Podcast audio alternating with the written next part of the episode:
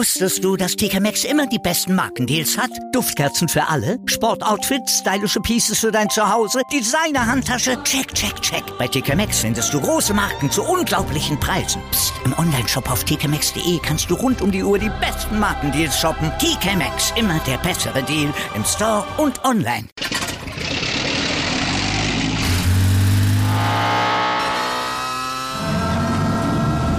Von 0 auf 100. Aral feiert 100 Jahre mit über 100.000 Gewinnen. Zum Beispiel ein Jahr frei tanken. Jetzt ein Dankeschön, rubbellos zu jedem Einkauf. Alle Infos auf aral.de. Aral, alles super. Einen schönen guten Abend, herzlich willkommen zum AVD Motor- und Sportmagazin. Auch heute wieder mit großer Motorsport-Expertise. Bei mir im Studio ist der ehemalige Formel 1 und DTM-Fahrer Karl Wendlinger. Ich freue mich sehr. Hallo. Und zugeschaltet ist uns der McLaren-Teamchef Andreas Seidel. Einen schönen guten Abend. Guten Abend nach München. Direkt mal die Frage, haben Sie beide sich eigentlich schon persönlich kennengelernt oder darf ich Sie hiermit in der Sendung miteinander bekannt machen? Ich glaube, das ist die Bekanntmachung. ich kenne Andreas Seidel noch nur aus den Medien, den ganzen großen Erfolgen der letzten Jahre, aber noch nie persönlich kennengelernt.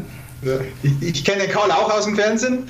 äh, habe ihn kennengelernt damals als Fan ähm, in, den, in den 90er Jahren und habe aber dann auch zu meiner Sauberzeit äh, viel über ihn gehört. Von seinem Wagen, damaligen Wagenchef Urs Kurate zum Beispiel oder Chefmechaniker Beat Zehnder also freut mich, dass wir uns endlich auch so kennenlernen können. Mich auch. Wunderbar, sehr schön. Und dann haben wir doch heute den Abend, um viele Themen zu besprechen. Natürlich schauen wir auf McLaren. Was ist in dieser Saison drin? Drittstärkste Kraft wieder oder geht sogar noch mehr? Große Frage und das können Sie dann ja natürlich nächste Woche in Imola schon mal unter Beweis stellen. Eine Strecke mit bewegender Geschichte. Wir schauen auf Triumphe und Tragödien, aber auch natürlich auf die Aktualität. Und das heißt vieles neu in der DTM. Auch darum werden wir uns kümmern. Wir haben unseren Kollegen Christian Danner auf den Hockenheimring zu den Tests geschickt. Das also später noch bei uns in der Sendung. Aber jetzt erstmal zu meinen beiden Gästen, die ja Fans der DTM und der Formel 1 bereits bekannt sind, aber wir wollen trotzdem noch mal die Gelegenheit nutzen, um sie etwas genauer vorzustellen. Andreas Seidel ist akribischer Arbeiter, Perfektionist und durch und durch Motorsport. Von 2000 bis 2009 koordiniert er die Test- und Renneinsätze von BMW Sauber. Im Anschluss leitet er für BMW in der DTM den Rennstall und holt mit Bruno Spengler als Fahrer direkt den Titel. Bei Porsche verantwortet er ab 2013 das Langstreckenprogramm der Le Mans-Prototypen, wird in den Jahren 2015, 16 und 17 mit seinem Rennstall Weltmeister und gewinnt dreimal auch die 24 Stunden von Le Mans. 2019 Rückkehr in die Formel 1. McLaren wird unter Seidel wieder konkurrenzfähig. 2020 sogar das drittbeste Team. Der Mann lebt also nicht nur den Motorsport, er steht auch für Erfolg, egal wo er arbeitet. Motorsport durch und durch ist auch unser zweiter Gast, Karl Wendlinger. Der Österreicher fährt von 1991 bis 95 in der Formel 1, unter anderem gegen Michael Schumacher und Heinz-Harald Frenzen. 94 aber der Schock. Beim freien Training zum Grand Prix in Monaco verunglückt der damals 25-Jährige schwer. Zwei Wochen liegt Wendlinger mit schweren Kopfverletzungen im Koma. Fünf Monate später steigt er wieder ins Cockpit, ist aber nicht mehr der Alte. 1995 verlässt er die Formel 1. Wendlinger ist aber ein Kämpfer, holt sich sein Fahrgefühl in der DTM und in diversen GT-Serien zurück. Mittlerweile ist er als Experte tätig und genau in dieser Funktion heute im AVD Motor- und Sportmagazin für uns da. Und darüber freuen wir uns sehr. Karl, wie aufregend ist der Medienjob eigentlich? Aufregend ist das Rennfahren. Aufregender? naja gut, als Rennfahren hat man, hat man gelernt, sagen wir so, als 14-Jähriger vom Kartsport weg hat man Erfahrung oder hat man die ersten Eindrücke gesammelt, die ersten Rennen bewältigt und dann war das schon ein bisschen alles auch Routine, was man gemacht hat. Ja. Und als Medienexperte immer wieder Nervosität, wenn ich im, im, im Studio sitze. Mhm, aber das merkt man Ihnen nicht an. So, wir wollen natürlich auch gucken, wie aufregend dann diese Saison für Andreas Seidel wird. Also, wir haben das jetzt gerade schon gesehen, seit 2019 bei McLaren. Seitdem ging es immer einen Platz nach oben. Das heißt, was ist die logische Konsequenz? Äh, ich glaube, da muss man äh, realistisch bleiben. Äh, für uns ist wichtig in diesem Jahr, hoffentlich einfach den nächsten Schritt wieder zu machen als Team mit der Performance des Autos, mit der Art und Weise, wie wir zusammenarbeiten, weil es ist auch klar, wir haben große Ziele in der Zukunft. Wir wollen wieder aufschließen zur Spitze in der, in der Formel 1. Wir wissen aber, dass wir hier noch äh, einen, einen weiten Weg vor uns haben. Aber um dorthin zu kommen, um wieder ganz vorne mitkämpfen zu können, müssen wir kontinuierlich diese, diese Schritte nach vorne machen. Und ich hoffe eben, dass uns auch in diesem Jahr wieder ein Schritt gelingt.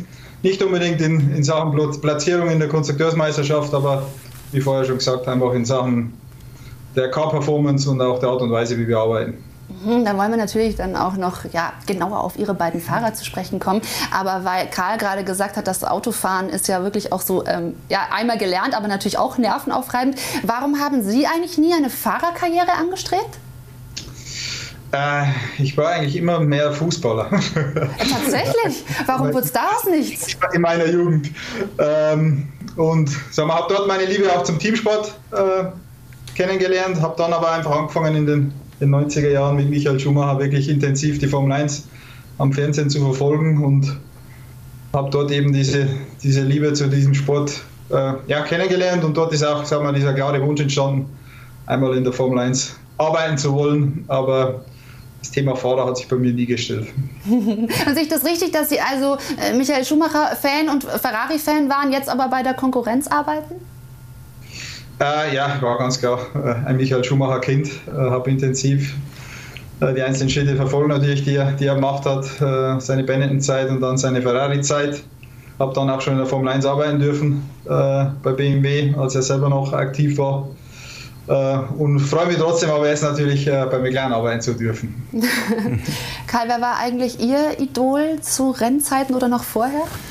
Ja, mein, ich habe eigentlich nicht so wirklich ein Idol gehabt, dem ich nacheifern wollte, aber klar zu meiner Zeit, wo ich in die Formel 1 gekommen bin, da waren für mich Ayrton Senna und Alain Prost, die großen, die großen Matadore. Also Senna dreimal Weltmeister, Prost ist dann 1993 zum vierten Mal Weltmeister geworden.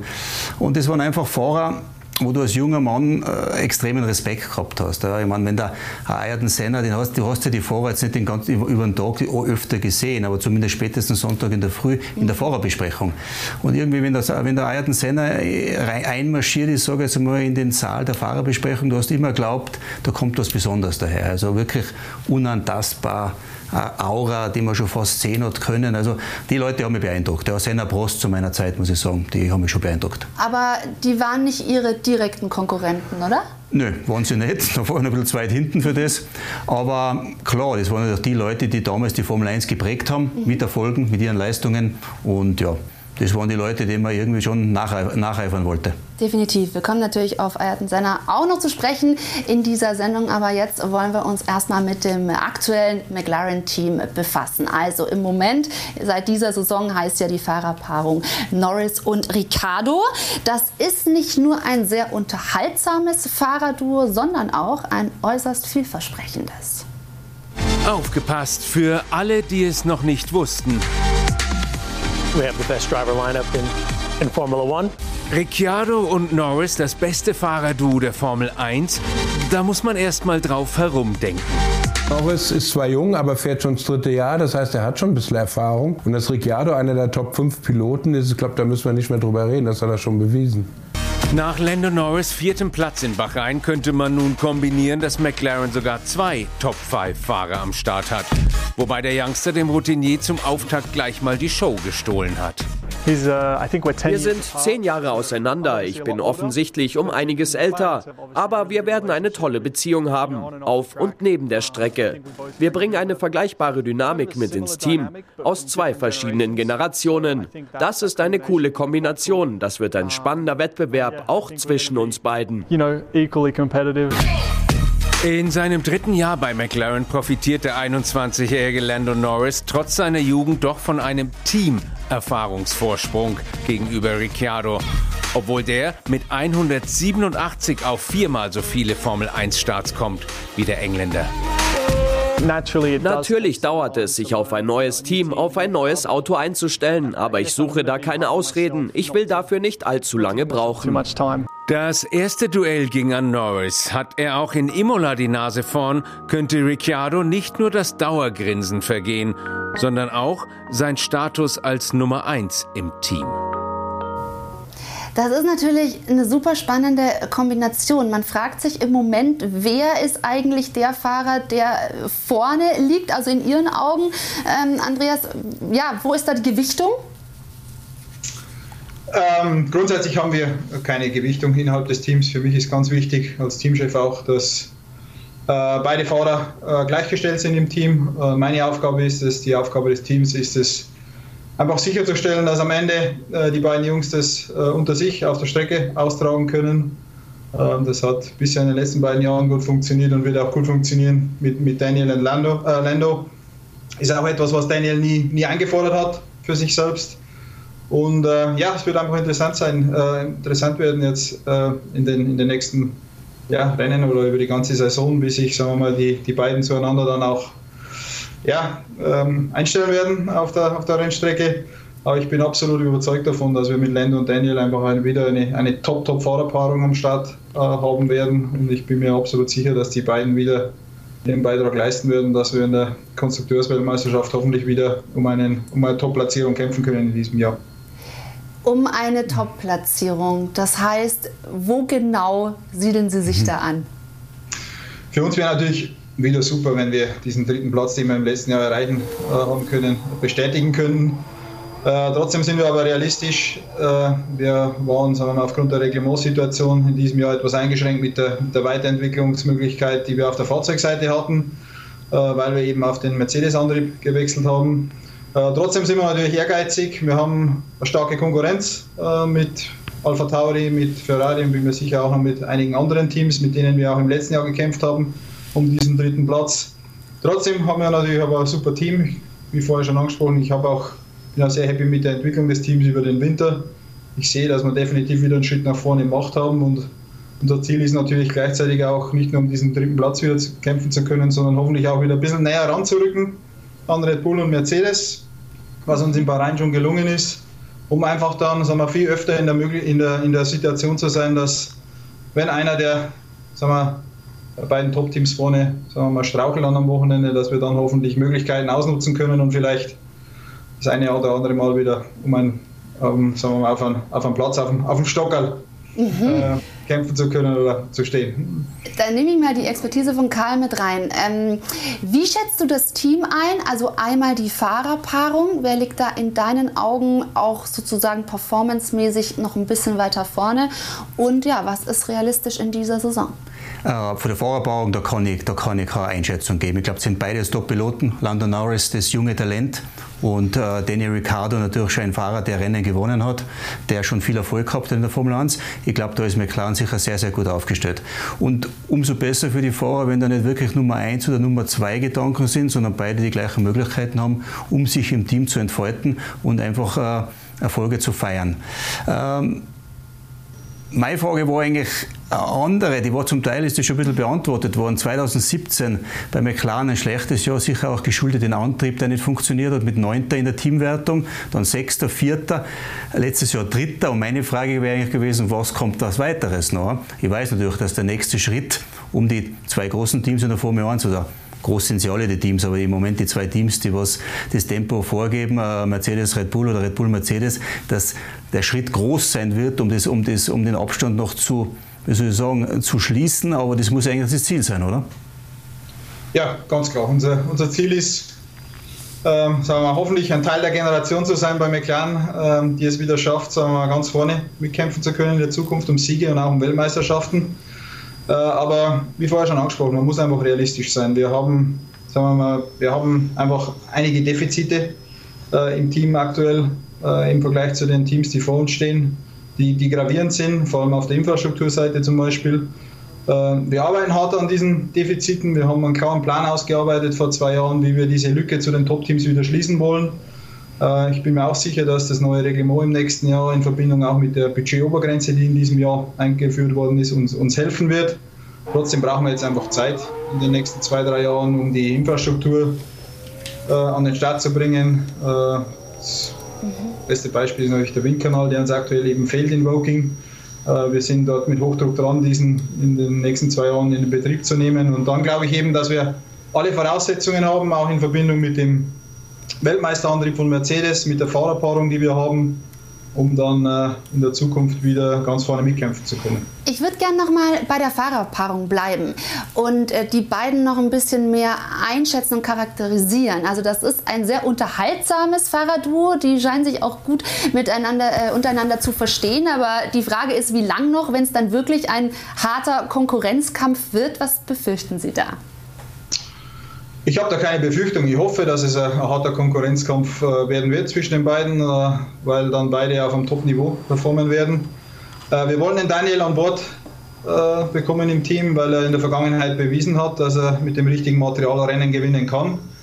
Das war eine Referenz, die uns in den vergangenen Jahren im Team gefehlt hat. Obwohl man klar auch sagen muss, wir haben eine Top-Fahrerpaarung gehabt mit dem Carlos und mit dem Lando in der Vergangenheit. Der Lando geht jetzt in sein drittes Jahr in der, in der Formel 1. Äh, es ist auch klar, dass er, und äh, das sehe ich auch äh, an ihm, dass er den nächsten Schritt wieder machen wird in diesem Jahr. Äh, und von daher glaube ich, dass wir einfach mit beiden zusammen äh, im Gegensatz zum letzten Jahr einfach nochmal einen Schritt nach vorne machen, was wichtig sein wird, eben äh, für unsere Reise zurück an die Spitze in der, in der Formel 1 in den nächsten Jahren. Karl, halten Sie die Fahrerpaarung für stärker als die vorangegangene?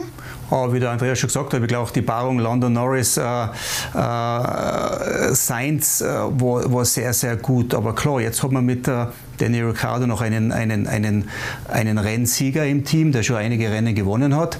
Und äh, das kann das Team am besten sagen. Ich glaube, die sind vorher sehr, sehr gut aufgestellt. Ja. Ich hätte aber eine andere Frage, weil du gesagt hast, Andreas, es fehlt natürlich ein bisschen noch auch von der Infrastruktur und so weiter zu den zwei großen Teams. Aber er scheint ja trotzdem sehr kreative Ingenieure zu haben, weil es gibt ja da die Änderung, das neue Reglement für heuer, die Einschnitte am, am Diffus, am Unterboden, aber ich habe ja da eine Reglementslücke gefunden, dass das weniger eine Einschränkung bei euch ist. Ist das erstens ein Vorteil und zweitens gibt es da die Befürchtung, dass die anderen Teams das nachbauen? Äh, grundsätzlich bin ich sehr, sehr zufrieden mit dem Team, was wir bei McLaren haben. Wir haben top motivierte, top talentierte äh, Ingenieure und es ist natürlich immer super zu sehen, äh, wenn äh, das Team sagen wir mal, eine Lösung über den Winter entwickelt, die anders ist als der, als der Mainstream. Äh, wie groß der Vorteil sein wird dieser Lösung, ich glaube, es ist nach wie vor noch zu früh, das genau zu beurteilen.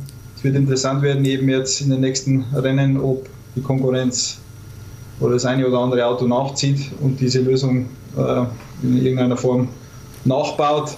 Wir sind ziemlich früh schon in diese Richtung gegangen über den Winter, sodass wir auch nicht wirklich jetzt einen Vergleich haben zu zur konventionelleren Lösung, die wir bei der, bei der Konkurrenz gesehen haben. Ähm, sie hat für unser Auto funktioniert. Wir waren sehr happy jetzt mit dem Auftakt in Bahrain, mit der Performance, die wir dort zeigen haben können. Äh, und ich hoffe jetzt, dass wir einfach dann äh, in Imola direkt dort wieder anknüpfen können. Also dann bleiben wir doch bei dem Thema. McLaren hat eben schon für ein Ausrufezeichen gesetzt und gezeigt, dass sie wieder schlagfertig sind. Und wir wollen uns mal noch mal ein bisschen im Detail anschauen, was sie so stark in dieser Saison macht. Es hat etwas vom Möhre-Esel-Prinzip, wenn McLaren seinen Mitarbeitern die glorreiche Vergangenheit vor die Nase setzt. Das Motto im eigenen Entwicklungszentrum Adel verpflichtet. Mir gefällt bis jetzt die Denkweise des Teams. McLaren hat in den letzten Jahren ein besseres Auftreten auf der Strecke, was mich von außen sehr beeindruckt hat. Jetzt, wo ich Teil des Teams bin, sehe ich, wie alles zusammenkommt. Mehr Ambitionen dank Mercedes Power. Mit dem Stern war McLaren doch mal wer und will auch heute wieder mehr. Wir sind dran. Wir sind nicht mehr meilenweit weg von Mercedes und Red Bull. Ich denke, wir haben die Lücke ein Stück weit geschlossen. Neuer Motor, neuer Mut. Trotz Umstellung von Renault auf Mercedes bleibt McLaren im Flow. Normal hat man viel mehr Probleme, wenn man den Motorhersteller wechselt. Aber da ist alles geflutscht, kein Problem, die waren gleich da. Aber ich bin der Meinung, die haben sehr viel Luft nach oben und sind halt einen anderen Weg gegangen als zum Beispiel Aston Martin. Haben sich nicht auf Mercedes verlassen, was die Konzeption des Autos betrifft, sondern sind eigene Wege gegangen. Und ich glaube, das zahlt sich jetzt aus. McLarens Know-how ist Know-how to win. Wer spielend leicht einen Motorenwechsel hinbekommt, darf auch Gedankenspiele an einen Sieg anstellen.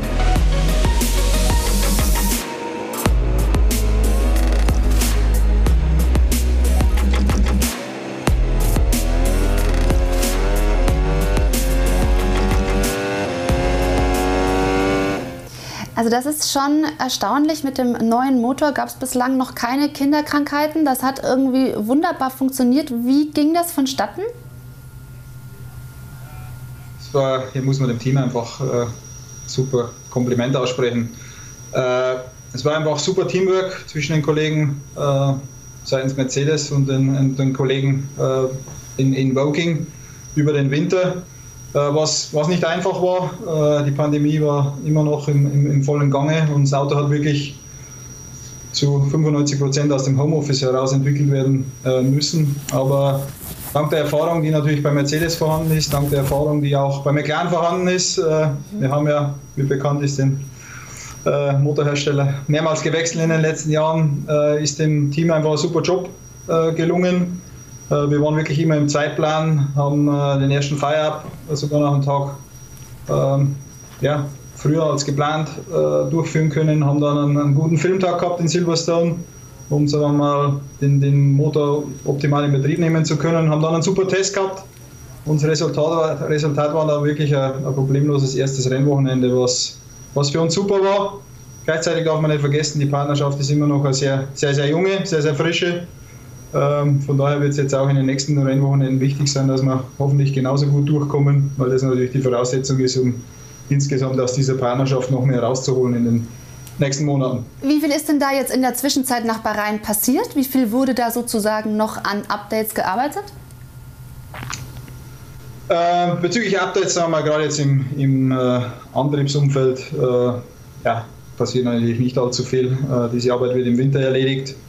Ähm, der Hauptjob im Moment ist einfach noch die, die Weiterentwicklung des, des Fahrzeugs äh, für dieses Jahr. Wir wollen auch in diesem Jahr eine gute Saison haben äh, und, äh, und, eine gute Platzierung wieder erreichen. Gleichzeitig ist es ein Ballonsakt in diesem Jahr. Äh, wir alle wissen, dass im nächsten Jahr eine große Reglementsänderung vor der Tür steht und äh, von daher wird es jetzt spannend werden, wie die einzelnen Teams die nächsten Monate in Sachen Weiterentwicklung für dieses Jahr ähm, äh, rangehen an das Thema.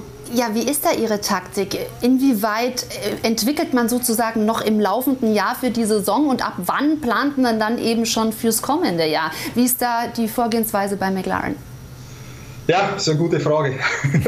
ja, das ist eine, das ist eine Live-Entscheidung im Endeffekt, äh, wie vorher schon angesprochen. Wir versuchen ganz klar natürlich in diesem Jahr auch wieder competitive zu sein. Es ist wichtig auch für mich im Team, dass wir dieses positive Momentum, was wir jetzt aufgebaut haben in den letzten Jahren, auch in diesem Jahr fortsetzen mhm. können. Äh, von daher ist das Ziel ganz klar, in den nächsten Rennen noch äh, kontinuierlich Updates zu bringen. Äh, trotzdem müssen wir dann irgendwann aber sagen wir, den Ehrgeiz für dieses Jahr zurückstellen und dann komplett umschwenken auf, aufs nächste Jahr. Äh, weil natürlich ein komplett neues Reglement auch für uns eine gute Gelegenheit ist, hoffentlich wieder einen nächsten Schritt zu machen, näher ran an die, an die Teams vor uns. Ähm, von daher müssen wir jetzt einfach schauen, wie die nächsten zwei, drei Rennen verlaufen und dann werden wir eine finale Entscheidung dazu treffen. Und äh, von welchen Parameter hängt es ab? Ich meine, alle Teams müssen heuer irgendwann einmal die, die Arbeit an dem aktuellen, an dem 221er Auto ja wahrscheinlich einstellen und auf den 222er dann gehen. Aber von welchen Parameter hängt es ab? Weil wie du davor schon gesagt hast, ihr wollt ja trotzdem konkurrenzfähig sein und trotzdem eure Leistung bringen. Und ja. ihr seid jetzt schon sehr konkurrenzfähig gewesen in Bahrain. Ne? Ja. Also das macht ja Hoffnung für den Rest der Saison. Ne? Ja. Gut, man darf nicht vergessen, dass wir bisher natürlich nur ein Rennen gefahren sind. Verein ist ja immer sehr speziell bezüglich der Bedingungen und so weiter. Daher müssen wir jetzt einfach abwarten, wo wir genau stehen in den nächsten zwei, drei Rennen. Wir müssen warten, wie das Auto verhält im Vergleich zu Ferrari, im Vergleich zu Alpha Tauri. Ähm, auf unterschiedlichen Streckentypen, äh, bei unterschiedlichen Umgebungstemperaturen auch. Ähm, und dann äh, hoffe ich einfach, dass wir, sagen wir mal, ähnlich bezüglich Performance wieder dastehen wie in Bahrain, weil das wird uns natürlich helfen, äh, den Schalter eher früher umzulegen als später mhm. für das nächste Jahr dann auf der Entwicklungsseite. Mhm. Mich würde auch noch mal interessieren, wie denn genau die Zusammenarbeit mit Mercedes äh, läuft. Wie viel Informationsfluss ähm, besteht dann da eigentlich und ist es für Sie letztendlich ein, ein, Vorteil, wie der Kollege Ralf Bach das in dem Beitrag auch gesagt hat, dass man eben anders als Aston Martin nicht so viele Teile von Mercedes nimmt, sondern sich wirklich nur auf den äh, Motor, auf die Power Unit konzentriert und den Rest selbst gestaltet?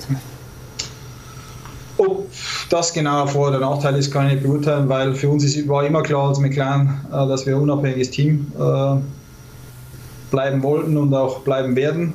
Äh, für uns war immer klar, dass wir einfach eine Kundenbeziehung haben mit Mercedes und, und die, die Antriebseinheit in unser Fahrzeug integrieren.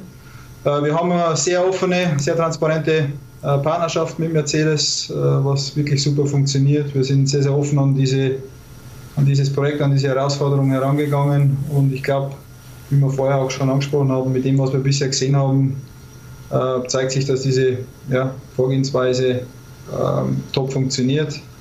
Äh, wir haben wirklich einen super Test eben gehabt, ein super erstes Rennen gemeinsam, haben einen super Austausch in Bezug auf sagen wir mal, Sprachstellen, die wir auch noch sehen in unserer Partnerschaft, wo wir uns verbessern wollen. Und äh, ja, wir sind einfach wirklich sehr, sehr zufrieden und glücklich mit der Partnerschaft. Mhm. Und das, das, das, das Verfolgerteam der zwei großen Teams ist ja wirklich eng beisammen. Ja. Äh, wie weit schaut sie da auf die anderen Teams? Ich meine, man hat jetzt in Bahrain oder auch schon bei den Testfahrten in Bahrain gesehen, dass sie Aston Martin im Moment nicht so leicht tut. Ich glaube, sie haben beim Test in Bahrain Sebastian Vettel zumindest, glaube die wenigsten Runden oder die wenigsten Kilometer vor allen gefahren und sie haben es jetzt da in, in Bahrain beim Rennen nicht leicht getan. Nicht nur von der Platzierung, sondern auch, glaube vom, vom Fahrverhalten etc. Schaut man da auf die anderen Teams, analysiert man das, warum die das Problem haben oder geht es außen vor? Ähm, grundsätzlich ist meine Philosophie immer, ähm, dass wir uns als Team auf uns selbst konzentrieren und versuchen einfach aus unserem Paket, was wir im Moment am Start haben, das Maximum rauszuholen an jedem Rennwochenende und zu versuchen, kontinuierlich noch mehr Performance über Updates ans Auto zu bringen. Gleichzeitig ist aber auch klar, dass wir natürlich äh, im Detail auch analysieren, was bei der Konkurrenz äh, passiert, um auch daraus zu lernen. Ich glaube, man muss jetzt einfach noch abwarten in äh, die nächsten zwei, drei Rennen, ähm, um dann wirklich zu sehen, wo, wo jeder steht äh, in, in, der, in der Rangfolge. Alpha Tauri äh, war sehr, sehr stark, sowohl beim Test als auch äh, am, am, Rennwochenende in Bahrain. Die haben dann einfach Pech gehabt am, am Rennsonntag, so, sodass wir nicht genau wissen, wo die, mhm. wo die Rennperformance bei ihnen gelegen wäre. Ferrari war sehr, sehr stark äh, beim Test oder auch beim, beim am, am, Rennwochenende. Ich bin mir sicher, dass auch äh, Alpine und Aston Martin äh, zurückkommen wird. Ähm, je nach Strecke auch. Das ganze Feld liegt so eng zusammen zwischen diesen Teams ähm, ein oder zwei Zehntel hin oder her machen oftmals aus äh, Platz 5 oder Platz 12 im Qualifying. Von daher kann es auch sehr, sehr schnell in die andere Richtung gehen.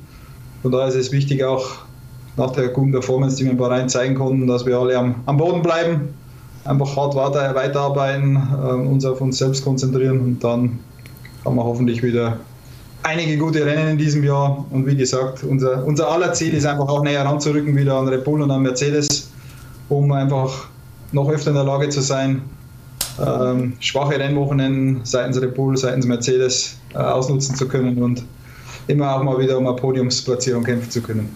Es ist natürlich super, dass dieses Mittelfeld da so eng zusammenliegt. Karl, wie sehen Sie es denn? Wer ist da äh, drittstärkste Kraft? Wer dann der engste Verfolger? Ich habe es nur als, als, Zuschauer natürlich mitverfolgt. Erstens muss ich mal sagen, glaube ich, war Bahrain Saisonauftakt eine super Werbung für die Formel 1. Es mhm. war wirklich ein spannendes Wochenende, das ganze Wochenende über, freie Trainings, Qualifying, Rennen. Und wie Andreas schon sagt, ich glaube, das, das Verfolgerfeld für die ersten zwei Teams ist extrem eng beisammen. Und jede Zehntelsekunde kann da ausmachen, äh, zwei, drei Startplätze und jede Zehntelsekunde im Qualifying, was du verlierst, kann den weiteren Rennverlauf sehr beeinflussen. Ich traue mir das nicht sagen. Jetzt im Rennen Rennen von Bahrain war McLaren die dritte Kraft. Im Qualifying war es Ferrari.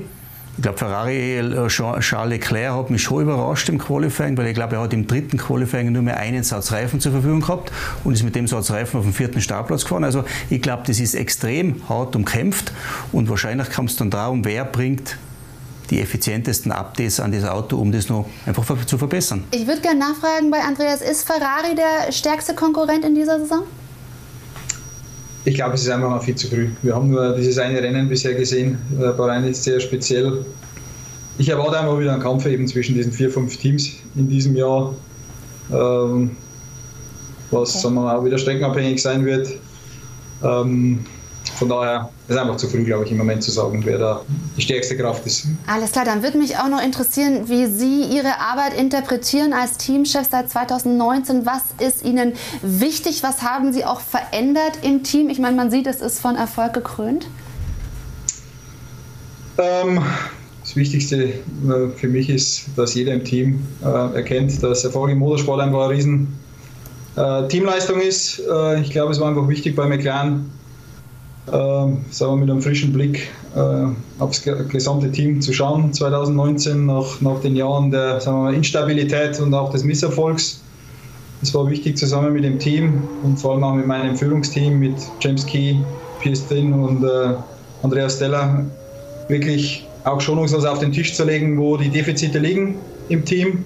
Wir haben einen klaren Plan ausgearbeitet, äh, haben eine klare Strukturen in den Start gebracht, eine traditionelle Motorsportstruktur, die einfach für jeden im Team zu verstehen ist.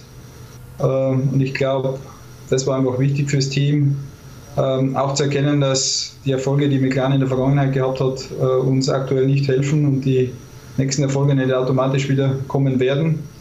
Ähm, und äh, zusammen mit einem top motivierten, top talentierten Team, glaube ich, haben wir es einfach geschafft, geschafft jetzt in den letzten beiden Jahren die ersten Schritte äh, dieses Plans umzusetzen. Und ja, jetzt gibt es keine Abkürzungen, jetzt gibt es keine, keine Wunder. Jetzt brauchen wir einfach noch mehr Zeit, um auch die nächsten Schritte umzusetzen, vor allem das Thema Infrastruktur, wie vorher schon angesprochen. Und dann hoffe ich, dass wir irgendwann wieder ganz vorne mitkämpfen können. Das ist interessant, dass Sie sagen, die Erfolge der Vergangenheit, die bringen jetzt im Moment nichts. Natürlich, der Fan fragt sich, wann kann man wieder an diese ja, grandiosen Silberpfeilen-Ära Ende der 90er anknüpfen. Das ist gar nicht Ihr Ziel, oder doch? Ganz klar, wir wachen, je, wir wachen jeden Morgen auf bei McLaren, äh, weil wir hoffentlich Teil dieser Generation sein äh, werden, die in der Zukunft wieder äh, Siege einfahren kann und auch um Weltmeisterschaften kämpfen kann. Äh, das ist ganz klar unser Ziel. Dafür arbeiten wir wirklich äh, jeden Tag sehr, sehr hart äh, und hoch motiviert. Es gäbe nichts Schöneres für uns alle. Und wie vorher schon angesprochen, ich glaube, wir haben all die Zutaten, die wir benötigen, um das auch wieder zu schaffen in der Zukunft. Und jetzt liegt es einfach an uns, das in den nächsten Jahren auch umzusetzen. Karl, Sie haben natürlich, ich habe gerade die 90er angesprochen, das war Ihre Zeit in der Formel 1. Wie haben Sie da die Entwicklung der Silberpfeile, als Sie dann so dominant wurden, erlebt? Ja, ich habe das nur mehr verfolgt. Ich war ja ab 1995 äh, in der Formel 1 nicht mehr dabei. Aber ich glaube, ähm, ein wichtiger Schritt damals für McLaren war der Wechsel von Adrian Newey dem äh, technischen Leiter, technischen Direktor von Williams zu McLaren. Und unter dem Newey ist dann, glaube ich, McLaren 98 und 99 Weltmeister geworden, mit Mercedes-Antrieb, mit Mika Häkkinen als sehr, sehr starken Fahrer. Haben damals äh, Michael Schumacher im Ferrari im Schach gehalten. Das große mhm. Duell mhm. damals. Auf alle Fälle, zwei Top-Leute, zwei Top-Piloten, aber äh, ja, diese zwei Jahre hat, hat, äh, hat, hat McLaren Mercedes den Vortritt gehabt und ist zweimal mit Häkkinen Weltmeister geworden. Ne? Wenn man mal so auf die äh, McLaren-Fahrer auch guckt, mit äh, Lauda, Senna, Hand, welcher war da in Ihren Augen der herausragende? Prost war dabei. Prost, für mich, ich kann mich da nie entscheiden, ist es Senna, ist es Prost, aber für mich beide. Ja. Aber klar, ich muss sagen, Ayrton Senna, klar, er ist leider dann tödlich verunglückt, der 94. Für mich war 1993 eine der besten Saisonen, die Senna geliefert hat, weil McLaren war mit einem Cosworth Kundenmotor unterwegs. Ich glaube, er hat weniger PS sogar gehabt als Michael Schumacher in Benetton. Benetton war Ford Werksteam, McLaren war Ford Kundenteam. Und trotzdem ist Senna äh, 1993 einige herausragende Rennen gefahren. Mit einem PS-Manko gegenüber Williams Renault. Also äh, für mich war Senna schon natürlich eine, eine, eine Erscheinung, die, die einfach man nicht vergessen kann. Und für Sie, Herr Seidel? Ja, auch Senna, Prost, aber auch Mika. Äh ja, sind, sind Helden meiner Kindheit. ähm, und äh, ja, war sensationell, was die Jungs damals geleistet haben und abgeliefert haben. Wir fragen hier ganz gerne auch in der Sendung, wer war eigentlich der beste Fahrer aller Zeiten? Das geht natürlich jetzt auch an Sie. Es ist immer sehr schwer, sehr eng zwischen ja, Senna und Michael Schumacher oder vielleicht auch äh, Lewis Hamilton. Können Sie natürlich jetzt auch nennen. Wen würden Sie angeben? Äh, ich bin da immer vorsichtig, äh, sagen wir auch die die Helden der unterschiedlichen Epochen äh, oder Generationen zu vergleichen. Ich glaube, alle waren spezielle Helden ihrer Zeit. Es war sensationell, was Ayrton äh, geleistet hat. Michael war äh, unglaublich, was er in den Jahren, in denen er aktiv war, äh, geschafft hat. Und auch Luis, wenn man sich anschaut, was der ab, abgeliefert hat in den letzten Jahren, äh, Hut ab. Und ich äh, bin einfach froh, dass ich alle drei ähm, als Fan oder auch als aktives äh, Formel 1-Mitglied äh, verfolgen habe können. Dann bleibe ich gerne bei Lewis Hamilton, weil er eben aktuell noch fährt. Was rechnen Sie, ja, oder schreiben Sie ihm in dieser Saison zu? Ähm, natürlich will er ein weiteres Mal Weltmeister werden. Er hat aber mit Max Verstappen natürlich hohe Konkurrenz. Ähm, was glauben Sie, zeichnet ihn am Ende aus? Ja, aber was mich einfach an, an, an Luis fasziniert ist, wie er es immer wieder schafft, diese Top-Leistungen abzuliefern. Äh, was er, glaube ich, auch wieder in Bahrain jetzt beim ersten Rennen äh, gezeigt hat, war sensationell und hat auch einfach wieder bestätigt, dass er einfach ein sehr, sehr spezieller ähm, Rennfahrer ist. Er ist nicht umsonst äh, so viele Male Weltmeister geworden. Und äh, ich glaube, mit dem, was wir gesehen haben in Bahrain, können wir uns auf eine ja, super spannende Saison an der Spitze freuen. Leider können wir selber dort noch nicht mit, mitkämpfen, aber ich glaube, für die Fans wird es ein super Jahr werden. Ähm, und äh, ja, wird spannend werden, ob äh, Red Bull wirklich über, das ganze, über die ganze Saison dann äh, Mercedes Paroli bieten kann. Wir wollen natürlich auf den nächsten großen Preis gleich zu sprechen kommen in Imola, also Europa-Auftakt. Wir gucken uns die Strecke anschauen, aber natürlich auch ein wenig in die Vergangenheit und dann wollen wir auch noch über die DTM sprechen. Also wir haben ja noch viel vor im AVD Motor- und Sportmagazin. Bleiben Sie bei uns, liebe Zuschauer. Schönen guten Abend, liebe Zuschauer. Wir haben nach wie vor Karl Wendlinger bei mir im Studio, ehemaliger Formel 1 und DTM-Fahrer. Und Andreas Seidel, der McLaren-Teamchef, ist uns zugeschaltet nach wie vor. Und wir wollen jetzt natürlich auf äh, Imola zu sprechen kommen, denn am nächsten Wochenende startet der zweite Grand Prix des Jahres. Es ist der Europa-Auftakt.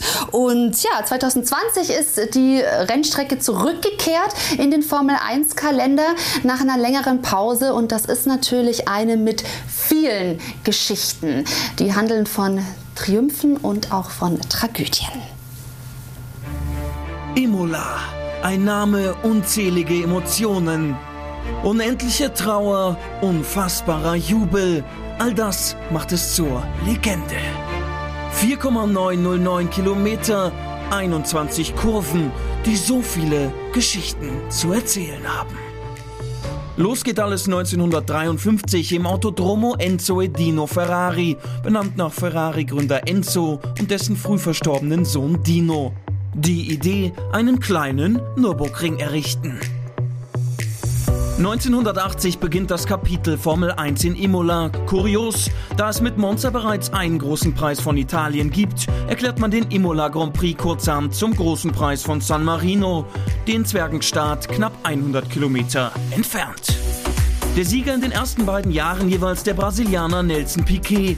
88, 89 und 91 erfolgreich sein Landsmann Ayrton Senna. Ein brasilianischer Siegeszug also bis zum Katastrophenwochenende 1994. Das Wochenende, das alles verändert. Das Wochenende, in dem die Formel 1 einen ihrer besten, ja vielleicht sogar ihren besten verliert, nicht nur auf der Strecke. Ayrton Sennas Unfall am 1. Mai 1994 zeigt noch einmal, der Tod fährt immer mit in der Formel 1. Das war für mich äh, die erste Konfrontation mit dem Tod in meinem Sport und den, den ich liebe, wo ich eigentlich der Meinung war, dass das nicht möglich war. Schon das Freitagstraining beginnt mit einem Schock. Mit 225 km/h verunfallt der Brasilianer Rubens Barrichello und verliert das Bewusstsein. Zum Glück ist es am Ende nur eine gebrochene Nase und ein Gipsverband am Arm. Am Samstag verliert der Österreicher Roland Ratzenberger bei etwa 290 km/h den Frontflügel. Fast frontal prallt er in die Betonmauer der Villeneuve-Kurve.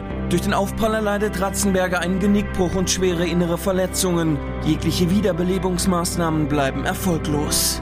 Nach zwölf Jahren hat die Formel 1 wieder ein Todesopfer zu beklagen. Irgendwo lebt man mit der Gefahr, dass uns sowas passieren kann. Wir wissen schon ein bisschen. Wir denken nicht daran, weil wir eigentlich unserer Sache sicher sind. Aber unvorhergesehene Umstände können eben doch äh, eintreffen und das Schicksal bestimmen. Am 1. Mai, nur einen Tag später, verunglückt der dreimalige Formel-1-Weltmeister Ayrton Senna in der Tamburello-Kurve und prallt mit 211 km/h gegen die Streckenbegrenzungsmauer. Ein Teil der Vorderradaufhängung durchschlägt Sennas Helmvisier und verletzt ihn tödlich am Schädel.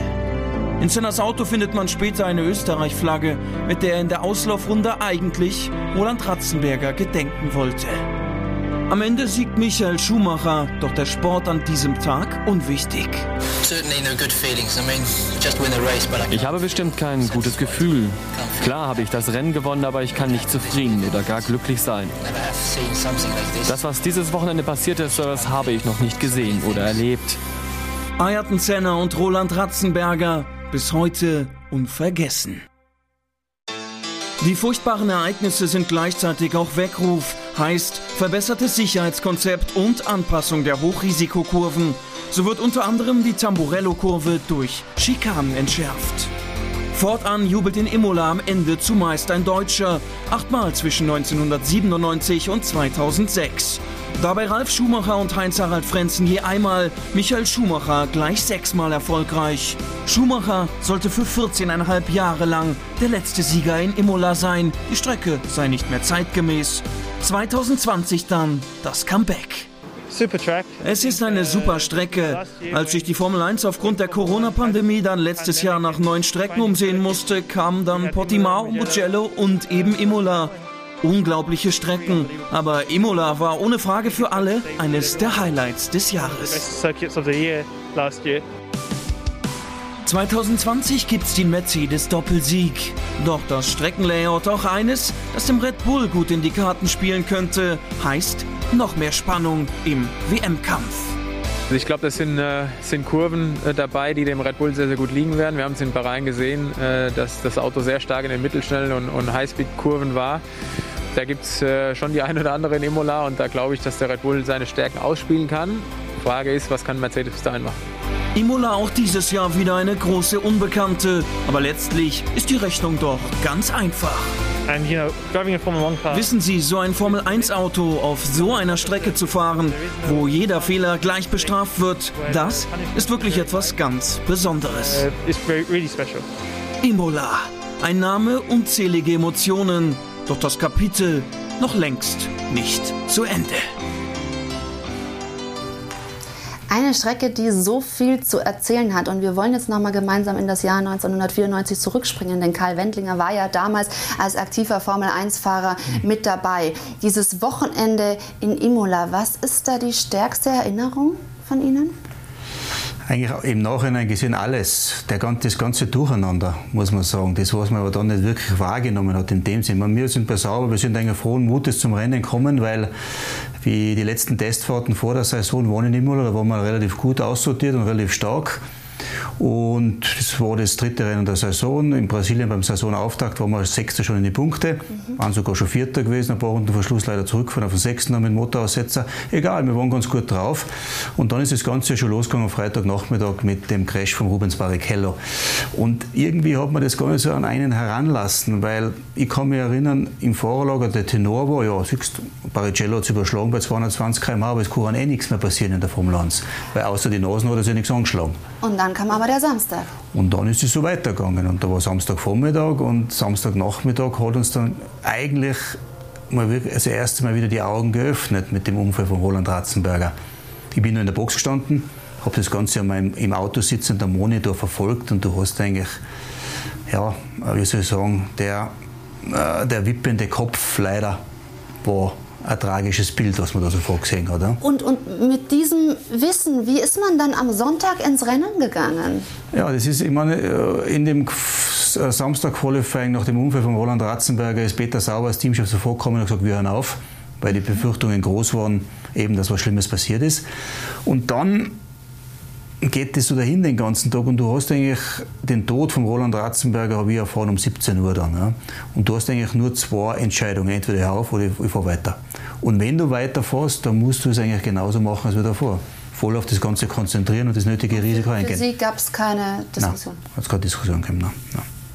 Irgendwie und trotz alledem, das äh, finde ich auch sehr bezeichnend, ein Ayrton Senna und auch ein Gerhard Berger, die Gefahr war den Fahrern schon bewusst. Also man hat ja zuvor auch versucht, noch darauf hinzuweisen, dass da mhm. eben äh, die Kurve extrem ja, gefährlich ist.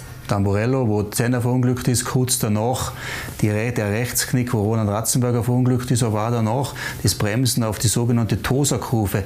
Da kommst du mit über 300 km/h an und bremst runter bis ins zweiten Gang, wenn da nur irgendwas gewesen wäre im Bremsvorgang. Da war der Auslauf vielleicht 5 Meter in den, in den Reifenstapel Imola war auch nicht die einzige gefährliche Strecke, hat viele gefährliche Strecken gegeben, aber erst, glaube ich, nach dem schrecklichen Wochenende war so ein gewisser Weckruf, dass nicht nur an den Autos ein Jahr später dann, sondern auch an den Strecken viel verändert worden ist. Andreas Seidel, Sie haben das damals vom Fernsehen aus verfolgt, nehme ich an. Wie haben Sie das damals erlebt? Ja, war auch für mich ein, ein wahnsinniger Schock natürlich. Äh, war tragisch, äh, weil man sich einfach sagen wir, aufgrund der, der Jahre zuvor, in denen sagen wir, nichts Größeres passiert ist, irgendwie zu sicher gefühlt hat. Und ich kann mich schon noch damals daran erinnern, auch dass man dir selber die Frage gestellt hat, ob das wirklich der Sport ist, äh, den, den, man, den man unterstützen soll, äh, wenn eben mit, mit, mit Todesfällen jederzeit zu rechnen ist. Äh, aber ich glaube, und auch jetzt, äh, heutzutage, natürlich sind die Autos jetzt über die letzten Jahre immer noch sicherer geworden, auch die Strecken sicherer geworden. Ist mir nach wie vor immer noch bewusst, dass wenn äh, unsere beiden Helden dieses Sports äh, mhm. die Garage verlassen, dass es eine hundertprozentige Sicherheit äh, nie geben wird in diesem Sport. Und das machen wir uns auch im Team immer wieder sehr, sehr bewusst. Äh, sowohl im Engineering, in der Produktion, als auch draußen im Rennteam, dass wir eben alles dafür geben müssen, jeden Tag, äh, mit voller Konzentration, um sicherzustellen, dass wir unseren beiden Jungs eben äh, sagen wir, Material zur Verfügung stellen mit ja, möglichst oder größtmöglicher Sicherheit, um äh, ja, zumindest ähm, ein sicheres Auto zur Verfügung zu stellen. Es ist ja, das muss man dazu sagen, seitdem auch sehr viel getan worden und der Sicherheitsaspekt ist einfach enorm groß geworden, was, was gut ist. Ähm, sonst, ja, also hätte man ja quasi nicht aus den Fehlern gelernt. Ähm, wie viel hat sich seitdem tatsächlich getan aus Ihrer Sicht? Wie groß ist der Schritt in Sachen, man schafft wirklich, ja, also eine maximale Sicherheit kann man nicht generieren, aber zumindest sehr nah dran? Sehr viel. Ich glaube, ähm, das war schon äh, nach Imola 94 hat der FIA-Präsident Max Mosley damals den, den Startschuss gegeben, es muss die, die, Sicherheit muss verbessert werden. Und über die ganzen Jahre ist immer wieder was Neues gekommen. Ich meine, an den Rennstrecken wird gearbeitet, an den Auslaufzonen. Äh, das, Head, das Handsystem, Head and Neck Support, ist entwickelt worden, das den Nacken bei, Auf, bei Frontalaufprall für den Fahrer schützt. Jetzt ist in das Formel 1 das Halo-System gekommen, das den Kopf auch schützt von Teilen, die vielleicht reinfliegen können.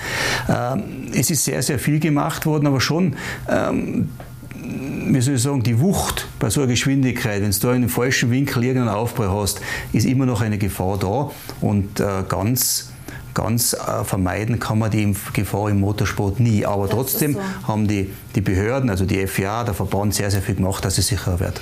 Andreas Seidel, man, sagt, Imola 94 hat die Formel 1 verändert. Inwieweit ist das so? Sehen Sie das ähnlich? Ja, definitiv. Aufgrund der, der Tragik der Vorfälle dort, äh, glaube ich, ist einfach ein, ein riesen Sicherheitsprogramm und zusätzlich ist nochmal losgetreten worden. Man hat natürlich äh, in erster Linie mal versucht zu lernen aus den konkreten Vorfällen dort vor Ort. Aber ich glaube, wenn man sich dann anschaut, eben was, was dann passiert ist, äh, in Zusammenarbeit zwischen den Teams und der FIA, ähm, da kann man nur auch wieder ein Riesenkompliment aussprechen. Ähm, ich glaube, man hat eben diese Sicherheitsstandards, so wie der, wie der Karl schon angesprochen hat, enorm verbessert. Also sowohl fahrzeugseitig, aber auch äh, streckenseitig in den letzten äh, 20 Jahren. Ähm, ja, was uns alles, alle einfach, sagen wir mal, mehr Sicherheit äh, gibt. Aber wie gesagt, wie der Karl auch gesagt hat, hundertprozentige Sicherheit wird es in diesem Sport nie geben, weil man einfach mit enormen Geschwindigkeiten unterwegs ist und natürlich immer wieder Zwischenfälle auch auf der Strecke passieren können, die die so, sagen wir mal, nicht eingeplant sind. Und Imola ist jetzt eben zurück seit 2020. Das hat ähm, sehr viele gefreut, die Fahrer auch. Ähm, was sind denn so die Merkmale, Karl, an dieser Strecke? Was sind vielleicht die Tücken oder auch so die, die spannenden Merkmale? Also ich freue mich auf das Rennen wieder, Silvers, äh, immer auf das nächste. Ich glaube, die Strecke ist sehr, sehr anspruchsvoll.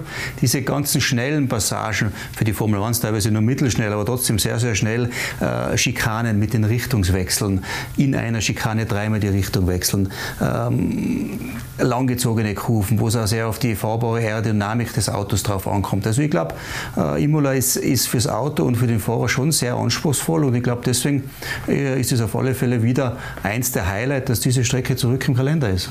Andreas, wie sehen Sie die Strecke? Wo sind da die Besonderheiten aus Ihrer Sicht? Ja, äh, ich bin grundsätzlich ein großer Fan dieser traditionellen äh, Rennstrecken. was mir in Imola einfach äh, gefällt, sagen wir, ist diese, diese sehr enge äh, Strecke. Äh, wir haben auch nur eine DRS-Zone dort, das ist sehr schwierig zu überholen. Sehr, sehr wichtig ist es im Qualifying möglichst weit vorne zu, stellen, äh, zu stehen, weil es im Rennen eben schwierig wird zu überholen.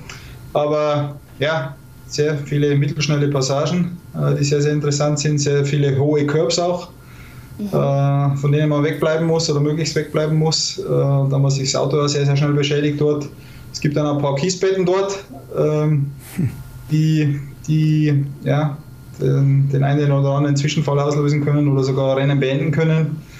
Ähm, Track Limits ist auch immer ein Riesenthema dort. Äh, in Imola haben wir gesehen im letzten Jahr auch äh, für die Formel 1 von daher freue ich mich wirklich wieder jetzt dort, dorthin zurückzukehren und äh, bin mir sicher, dass wir da wieder ein Top-Wochenende haben werden, auch für die Fans. Und in Vorbereitung auf das Rennen gemeinsam mit Ihren Fahrern, was wird da am meisten angesprochen, ausgetüftelt? Worauf äh, ja, legt man den Fokus? Ähm, ich glaube, dass wir da nichts Spezielles jetzt für Imola machen, sondern wir bereiten uns genauso vor wie, wie für jede andere Rennstrecke. Äh, die Jungs waren nach dem Rennen in äh, in Bahrain äh, zurück in der Firma in, in Woking und haben sich im Simulator zusammen mit den Ingenieuren jetzt auf Imola vorbereitet. Ähm, so wie für jedes Rennen. Ich glaube, wir sind wieder gut vorbereitet. Ähm, und äh, es wird einfach jetzt spannend zu, äh, zu sehen auf dieser anderen Strecke, wo wir dann am Ende stehen werden im Vergleich zu den Alpha Tauris, zu den Ferraris, zu Alpine und auch zu den Aston Martins. Mhm.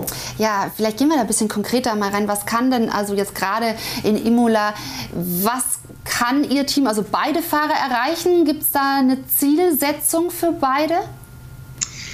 Äh, das Ziel für uns ist klar, wir wollen äh, wieder um diesen sagen wir, drittstärkste Team wollen wir natürlich äh, wieder sein und hoffentlich sagen wir auch wieder näher dran sein an Red Bull und Mercedes, so wie uns das auch in Bahrain gelungen ist. Ähm, wenn wir uns das Rennergebnis in Bahrain anschauen, dann waren wir bei einem Rennen, äh, wo Mercedes und Red Bull wirklich flat out gefahren sind.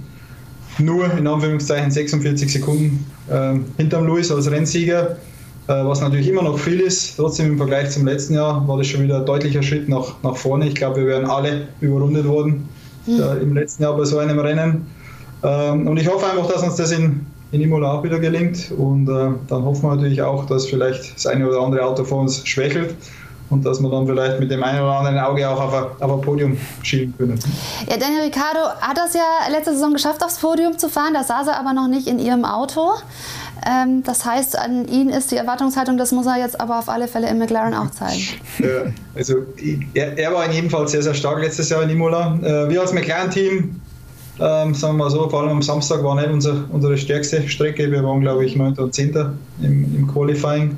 Haben uns dann zwei Plätze nach vorne arbeiten können, glaube ich, im, im Rennen. Äh, von daher ist das Ziel für uns einfach, am Samstag weiter vorne zu stehen, weil man eben schwierig überholen kann am Sonntag dort. Und dann hoffe ich einfach, dass wir wieder viele gute Punkte einfahren können äh, für die Konstrukteursmeisterschaft. Karl, was erwarten Sie von McLaren in Imola? Ich, stark, ich schätze stark keinen Imola, weil ich glaube, ich schon davor gesagt habe, für mich ist Imola eine Downforce-Strecke und ich glaube, dass McLaren stark sein wird in Imola. Das kommt den Autos entgegen? Ich glaube, ja. Ich glaube, das kommt den Autos entgegen. Ich glaube, das kommt, so habe ich es zumindest mitverfolgt in den Medien, einen stabilen Heck entgegen, das der McLaren hat im Moment. Und ich glaube, das ist in Imola sehr wichtig. Ich weiß nicht, ob ich da richtig liege, aber so schätze ich es ein. Ne?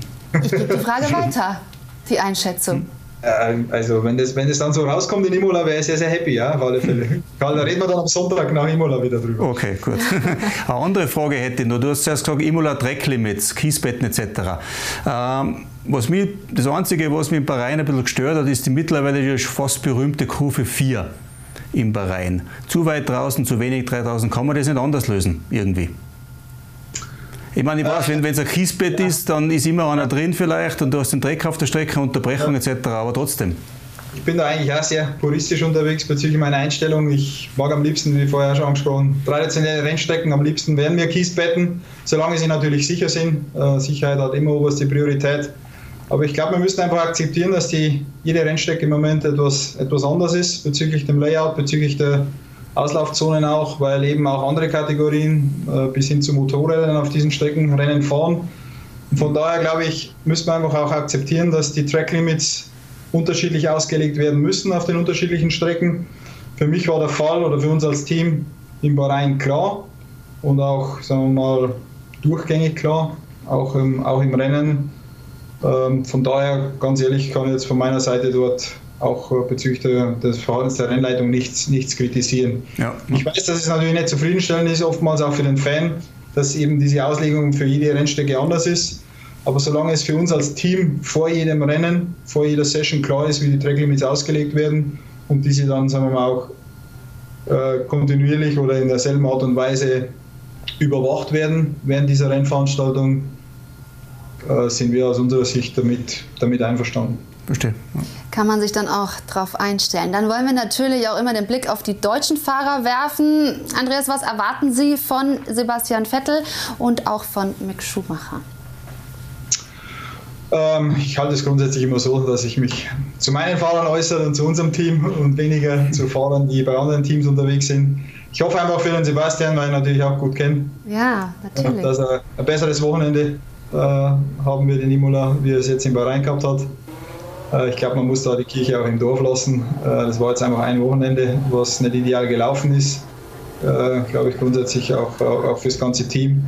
Und von daher erwarte ich von ihm schon, dass er als viermaliger Weltmeister auch mit all der Erfahrung, die er hat, zurückschlagen wird. Und für Mick ist natürlich auch ja, sehr spannende Zeit und sehr herausfordernde Zeit. Eine herausfordernde Zeit, sein erstes Jahr in der Formel 1 in einem Team, was natürlich ja, einfach sagen wir mal, weiter hinten fährt im Feld im Moment.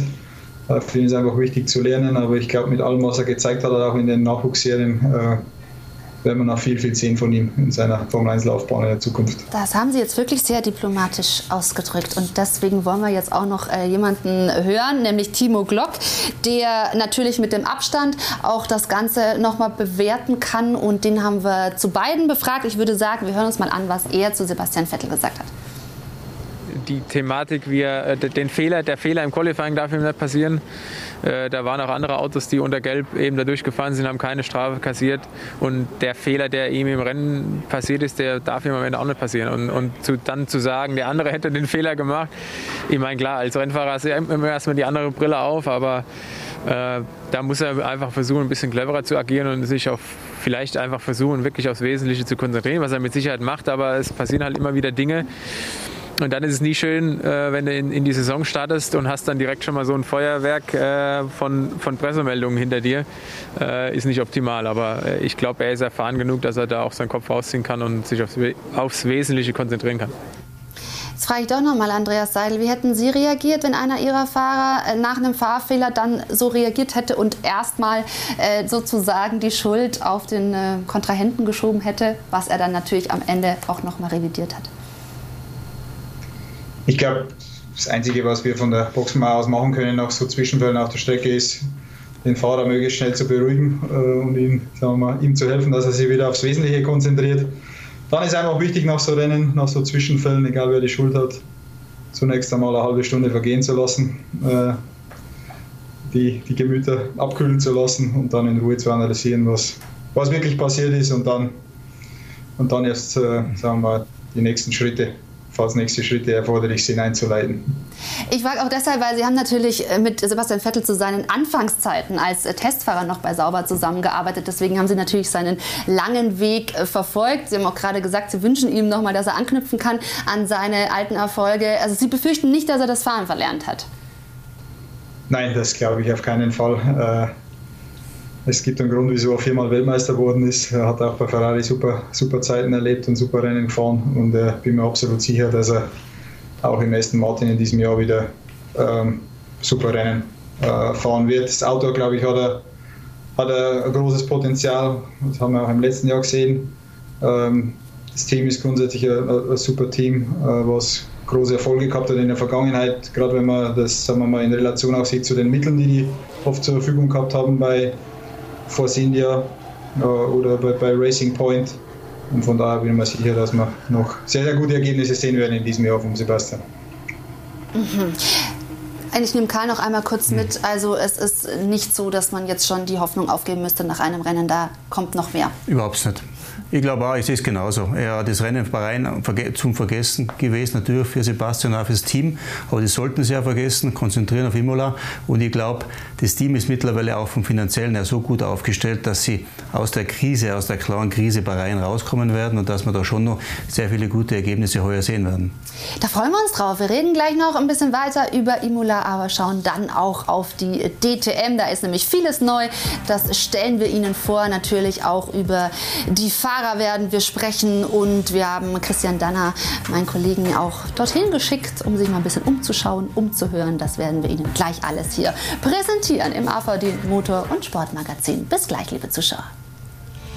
Und damit sind wir zurück beim AVD Motor- und Sportmagazin mit Karl Wendlinger an meiner Seite im Studio und Andreas Seidel, der uns zugeschaltet ist. Wir haben schon viel über Imola gesprochen, der nächste Grand Prix, der in der Formel 1 ansteht. Wir freuen uns sehr darauf. Wir haben auch schon McLaren eingeordnet. Jetzt wollen wir natürlich aber auch noch auf die Top-Favoriten gucken. Und da hat Timo Glock, der ehemalige Formel 1-Fahrer, jetzt in der DTM tätig, im Rahmen der Tests auf dem Hockenheimring Folgendes gesagt.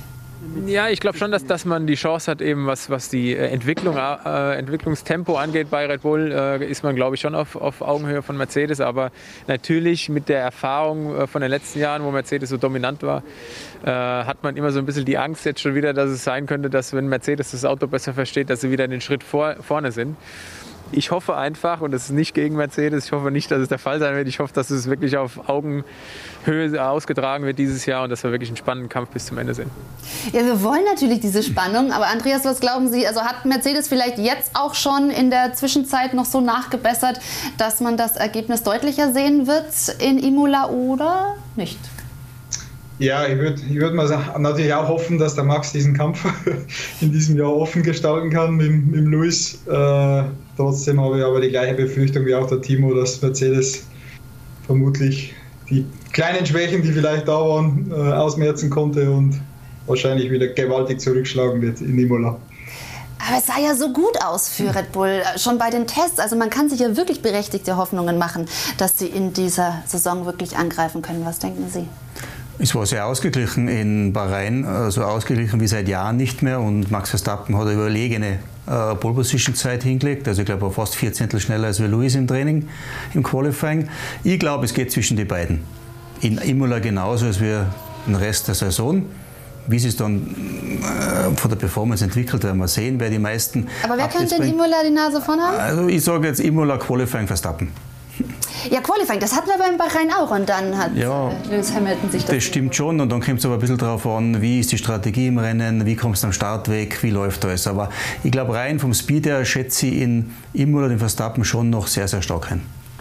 Oh, dann müsste ja eigentlich auch klappen, dass er ah, vielleicht auch direkt den Sieg holt. Also das ist wirklich eine sehr spannende Angelegenheit. Ähm, ich habe jetzt vernommen, dass Sie ja eigentlich auch Max Verstappen, also zumindest diese Spannung gönnen, aber sie trauen es dann am Ende nicht Red Bull zu, oder, Andreas? Ja, wie gesagt, für den Sport äh, wäre es super, äh, wenn, wenn, der Max das Rennen offen gestalten könnte. Aber wie gesagt, ich glaube einfach aufgrund der Erfahrung äh, aus den letzten Jahren, dass Mercedes gerade nach dem Wochenende, sagen wir mal, wo auch in der Öffentlichkeit vielleicht ein bisschen die Performance des Teams angezweifelt worden ist, dass sie äh, gnadenlos zurückschlagen werden und wahrscheinlich auch am Samstag schon wieder äh, vielleicht vorne stehen werden.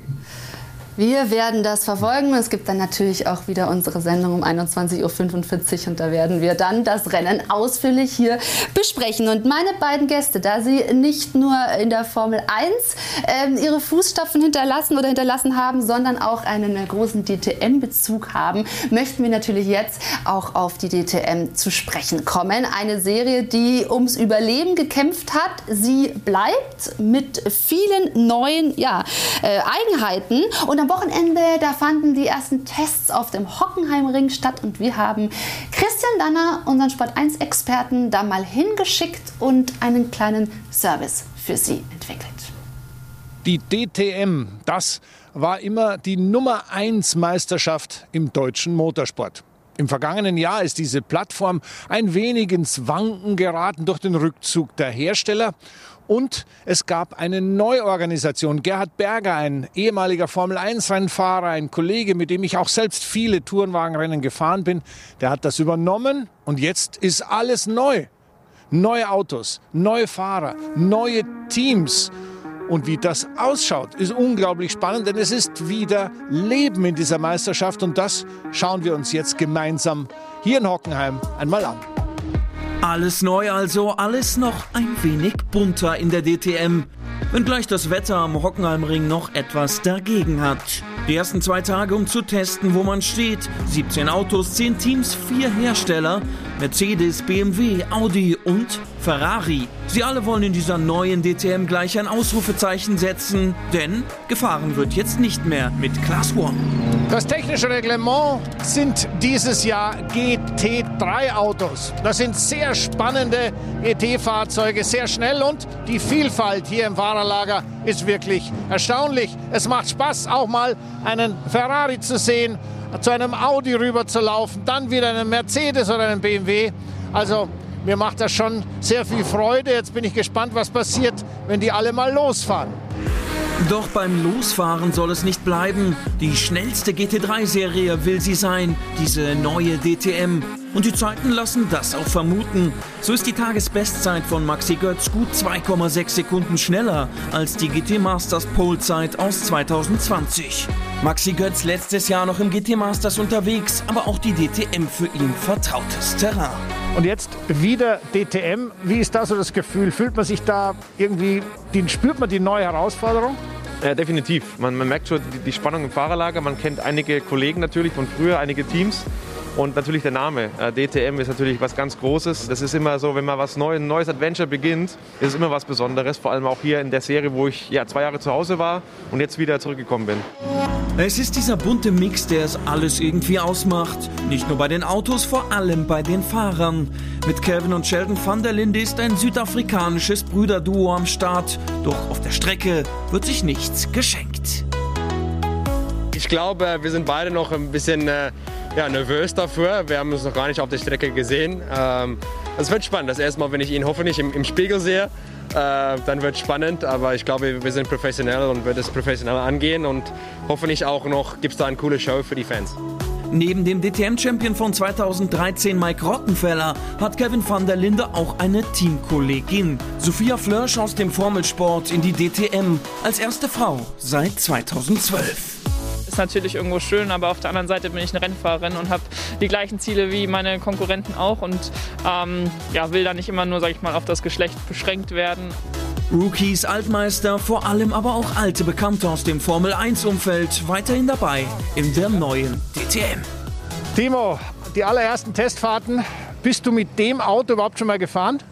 Also ich bin mit dem M6 schon gefahren, schon äh, wie viel? Zwei, zweimal, zweimal in Bathurst, zwölf Stunden Rennen ist schon ein paar Jahre her. Somit ist es immer wieder was Neues, aber für, für uns alle neu oder speziell für mich eine Premiere. Ich bin noch nie, ob du es glaubst oder nicht, ein Michelin-Rennreifen gefahren.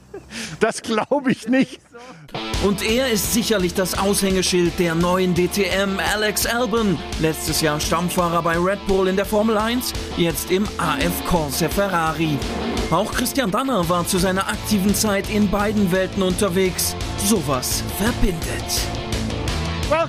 Willkommen in der DTM. Das erste Mal, dass du dieses Auto fährst? Uh, dieses Auto, ja. Ich war vor einer Woche einen Tag mal in Spa, aber so richtig offiziell ist es jetzt das erste Mal in so einem GT3. Uh,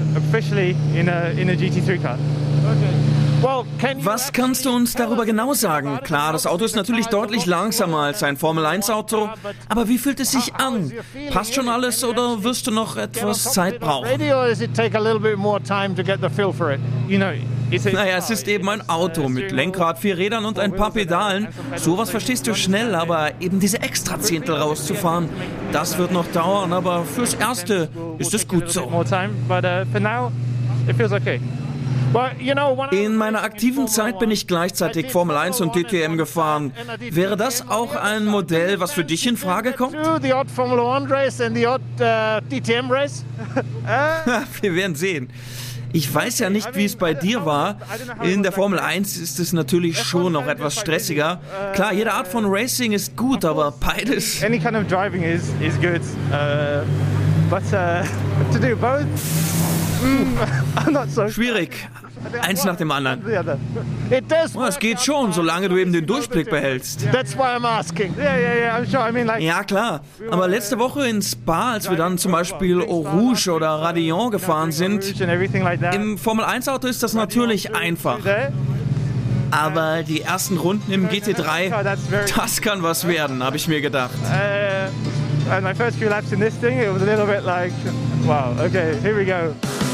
Auf geht's also. Klar sind die Class One-Zeiten aus dem letzten Jahr im GT3-Bereich nicht machbar, doch die Grundvoraussetzungen, hier eine neue Ära zu prägen, sind alle da.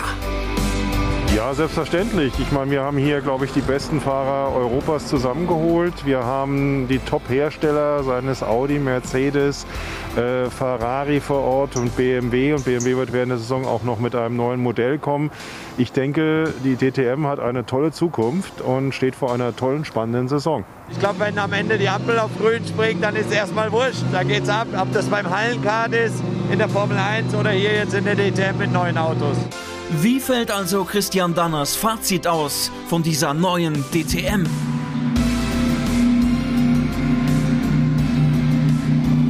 Das, was ich hier von der neuen DTM gesehen habe, stimmt mich außerordentlich optimistisch. Nicht nur für die Fahrer, für die Teams, klar, die sind motiviert, sondern vor allem für uns, die wir zuschauen dürfen. Die Zuschauer, die werden was haben davon. Mein Resümee, das wird Spitzenklasse.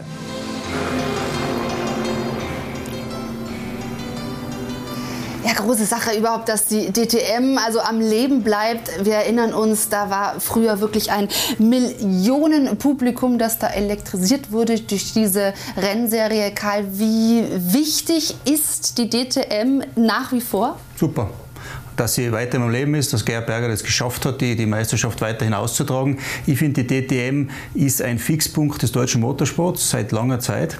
Und es wird auch heuer wieder so sein. Jetzt bin ich mir sicher, es wird eine spannende, hart umkämpfte Meisterschaft sein mit Top-Teams, Top-Piloten. Also ich glaube, da kann man sich drauf freuen und uh, ich bin froh, dass es weiterhin gibt. Ja.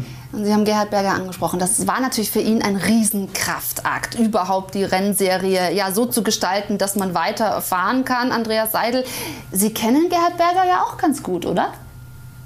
Ja, ja, ganz klar. Äh, Gerhard war zusammen mit Mario Tyson mein, mein erster großer Chef äh, als ich nach dem Studium bei BMW Motorsport äh, angefangen habe zu arbeiten.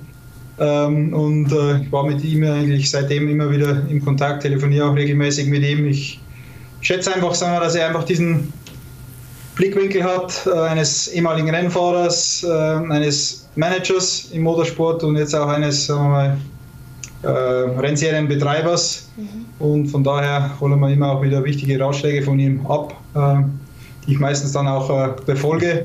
Aber nicht mehr als, als Chef, sondern jetzt als Freund und Kollege, oder?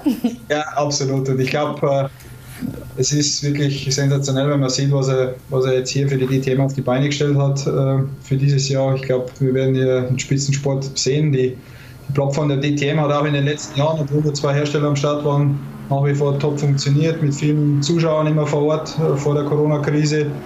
Äh, mit vielen Zuschauern nach wie vor auch äh, zu Hause vor dem, vor dem Fernseher.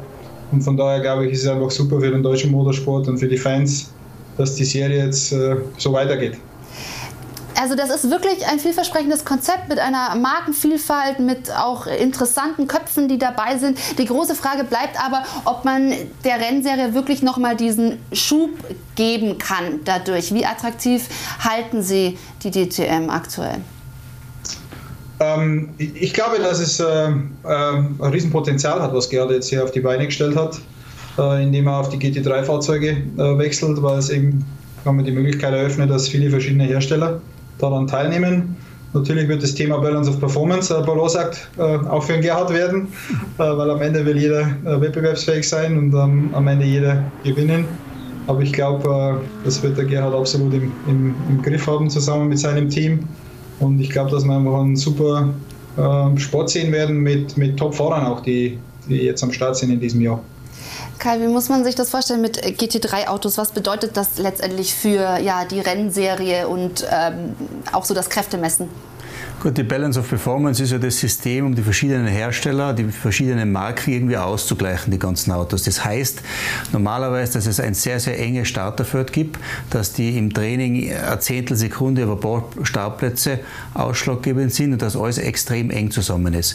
Ich glaube, in der DTM wird heuer ganz wichtig sein der Startplatz des jeweiligen Fahrers, weil je weiter vorn, dass du bist, umso besser ist es. Was man in den letzten Jahren schon gesehen hat in der, in der GT3-Szene, das Überholen ist teilweise nicht so einfach weil die Autos eben alle so gleich sind, weil es ABS gibt. Jeder bremst am letzten Zacken, tretet nur mehr das Bremspedal so fest durch, wie es irgendwie geht und das ABS macht den Rest. Und ich glaube, das macht das Überholen schwieriger und umso schwieriger oder umso wichtiger ist es dann, dass du im Training ganz, ganz vorne bist. Aber trotzdem, äh, viele Hersteller dabei, tolle Teams, tolle Fahrer. Also ich glaube, das wäre sehr, sehr spannend. Tolle Fahrer, einige Köpfe haben wir schon gesehen im Beitrag. Wir werden natürlich auch noch auf ein paar hier im Detail zu sprechen kommen, aber wollen auch jetzt uns äh, Timo Glock noch mal rausnehmen. Der ist in der Sendung schon ein paar Mal vorgekommen. Den kennen Sie nämlich auch gut, Andreas Seidel, und er hat sich auch zu Ihnen geäußert. Da hören wir doch mal rein. Ich habe mit, äh, mit Andreas viel Kontakt an den, oder immer mal wieder Kontakt an den Wochenenden. Er hat natürlich einen vollen Plan, aber äh, ist immer sehr, sehr offen, sehr, sehr hilfsbereit, was eben äh, auch die andere Seite, also die Journalistenseite angeht. Ich kenne es jetzt von beiden Seiten, einmal als Fahrer, einmal als sozusagen äh, TV-Experte. Äh, hat immer ein offenes Ohr für uns und, und, versucht uns natürlich auch so ein bisschen mal mehr Informationen zu geben. Steht immer parat bei uns am, am Sky-Mikro, äh, äh, was, was super ist und, und hat immer ein offenes Ohr für uns und macht einen tollen Job. Äh, äh, das hat man jetzt gesehen, also McLaren, äh, wo, wo, sie gestanden haben, wo er angefangen hat und wo, wo, wo sie jetzt stehen. Also sehr, sehr clevere äh, Entscheidung getroffen, was, was die Teamstruktur angeht, glaube ich. Und wenn er das, die, die finanziellen Mittel hat, dann äh, bin ich mir sicher, dass er das Team wieder zurückführen kann zu einem der Top-Teams. Und äh, hoffe, dass er es am Ende des Jahres schafft, mit äh, McLaren Best of the Rest zu sein. Ja, also er war mit, äh, mit, äh, oder, ja, mit die tragende Kraft, was, was es, das den DTM-Sieg anging damals, mit Mike Krack, der jetzt ja auch wieder bei BMW ist. Und die haben da einen sehr, sehr guten Job zusammen gemacht, äh, sich auf die, die, das Wesentliche und die Basis auf den Motorsport konzentriert und äh, äh, jetzt nicht irgendwie versucht, das Rad neu zu erfinden, sondern einfach clever agiert und deswegen direkt im ersten Jahr Meister geworden. Voll des Lobes. Müssen Sie ihm dafür einen ausgeben eigentlich? Haben Sie noch äh, nach wie vor immer Kontakt gehalten? da kriegt er gerne wieder mal einen englischen Kaffee im Paddock äh, für, für die netten Worte. Nein, freut mich natürlich, wenn er, wenn er mir diesen Respekt entgegenbringt. Äh, wir haben nach wie vor ein sehr, sehr gutes Verhältnis miteinander. Steht im, im regen Austausch und äh, bewundere nach wie vor auch, was er jetzt noch immer macht im, im Auto. Aber er macht einen super Job außerhalb des Autos äh, als äh, äh Kommentator oder Co-Kommentator. Und äh, von daher immer super, ihn zu treffen.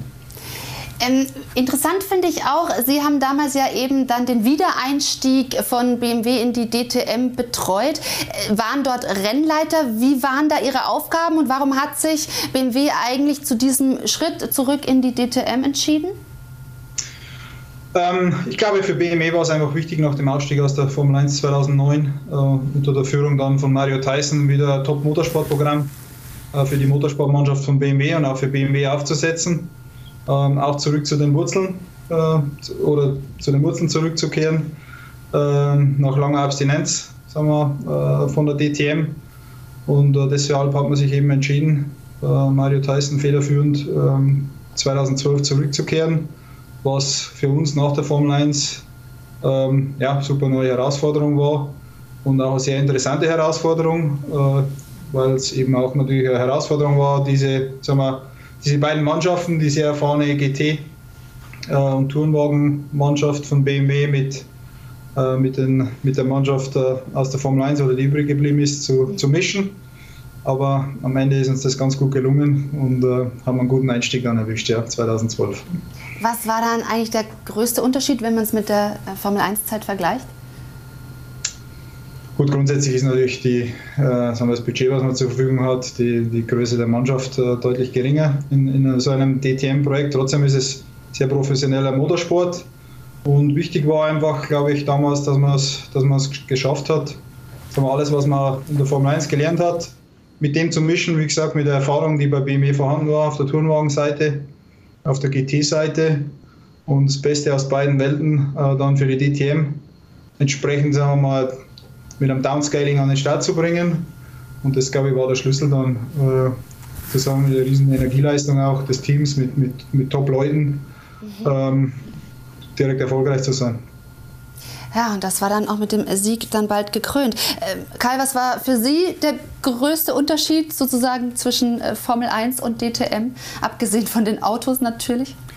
Ich bin ja 95 noch ein paar Formel 1 Rennen gefahren, nach dem Unfall 94 und bin dann 96, nicht DTM, sondern STW hat das geheißen. Es waren 2 Liter Tourenwagen mit ca. 300 PS, also über 1000 Kilo Gewicht, 300 PS. Der Formel 1 hat ungefähr 500 Kilo damals gehabt und 700 PS. Und das war der Unterschied.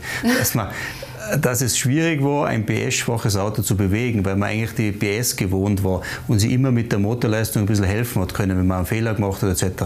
Das war ein Riesenunterschied. Man, man ja. braucht das schnelle Fahren. Ist das dann auch ein Grund dafür, dass sich ehemalige Formel-1-Fahrer immer mal wieder schwer tun in der DTM? Finde ich ja. Erstens das und zweitens, weil es noch die sogenannten DTM-Spezialisten gibt, die machen das sehr, sehr gut und haben das sehr, sehr lang gemacht. Und ähm, ich bin dann auch mal DTM gefahren, auch nicht besonders erfolgreich. Aber der größte Unterschied war eben von dem Formel 1 in das STW-Auto, in den 2-Liter-Tourenwagen. Es war ein, groß, ein, großer Schritt, weil man äh, früher mit dem Formel 1 ein bisschen zu spät bremsen. Ja, irgendwann steigst du aufs Gas und hast die Motorleistung und hast trotzdem aus der Kurve raus beschleunigst. Im Tourenwagen wenn du zu spät gebremst hast, nur warst du ein bisschen zu spät am Gas, dann heißt es, bis zum nächsten Bremsen hast du wieder zwei Zehntelsekunden verloren und diese zwei Zehntelsekunden waren vielleicht drei Startplätze. Also es war alles ein bisschen diffiziler. Mhm. Haben Sie das auch so wahrgenommen, Andreas Seidel? Ja, ganz klar. Die, die DTM ist einfach ja, sehr kompetitiv. Äh, die Autos, auch die unterschiedlichen Marken, waren auch aufgrund des Reglements sehr, sehr eng zusammen. Du hast einfach wirklich alles in jeder Session, im Qualifying, im Rennen absolut auf den Punkt bringen müssen, um, um vorne mitfahren zu können. Und du bist dann auch, sagen wir mal, selbst als erfahrener Formel-1-Fahrer zum Beispiel in, direkt in einen Wettbewerb gegangen mit, mit DTM-Spezialisten, äh, die das schon viele, viele Jahre gemacht haben, die auch Top-Talente waren. Und äh, von daher ja, war, das, war das für mich auch eine, eine super spannende Motorsportzeit, muss ich sagen.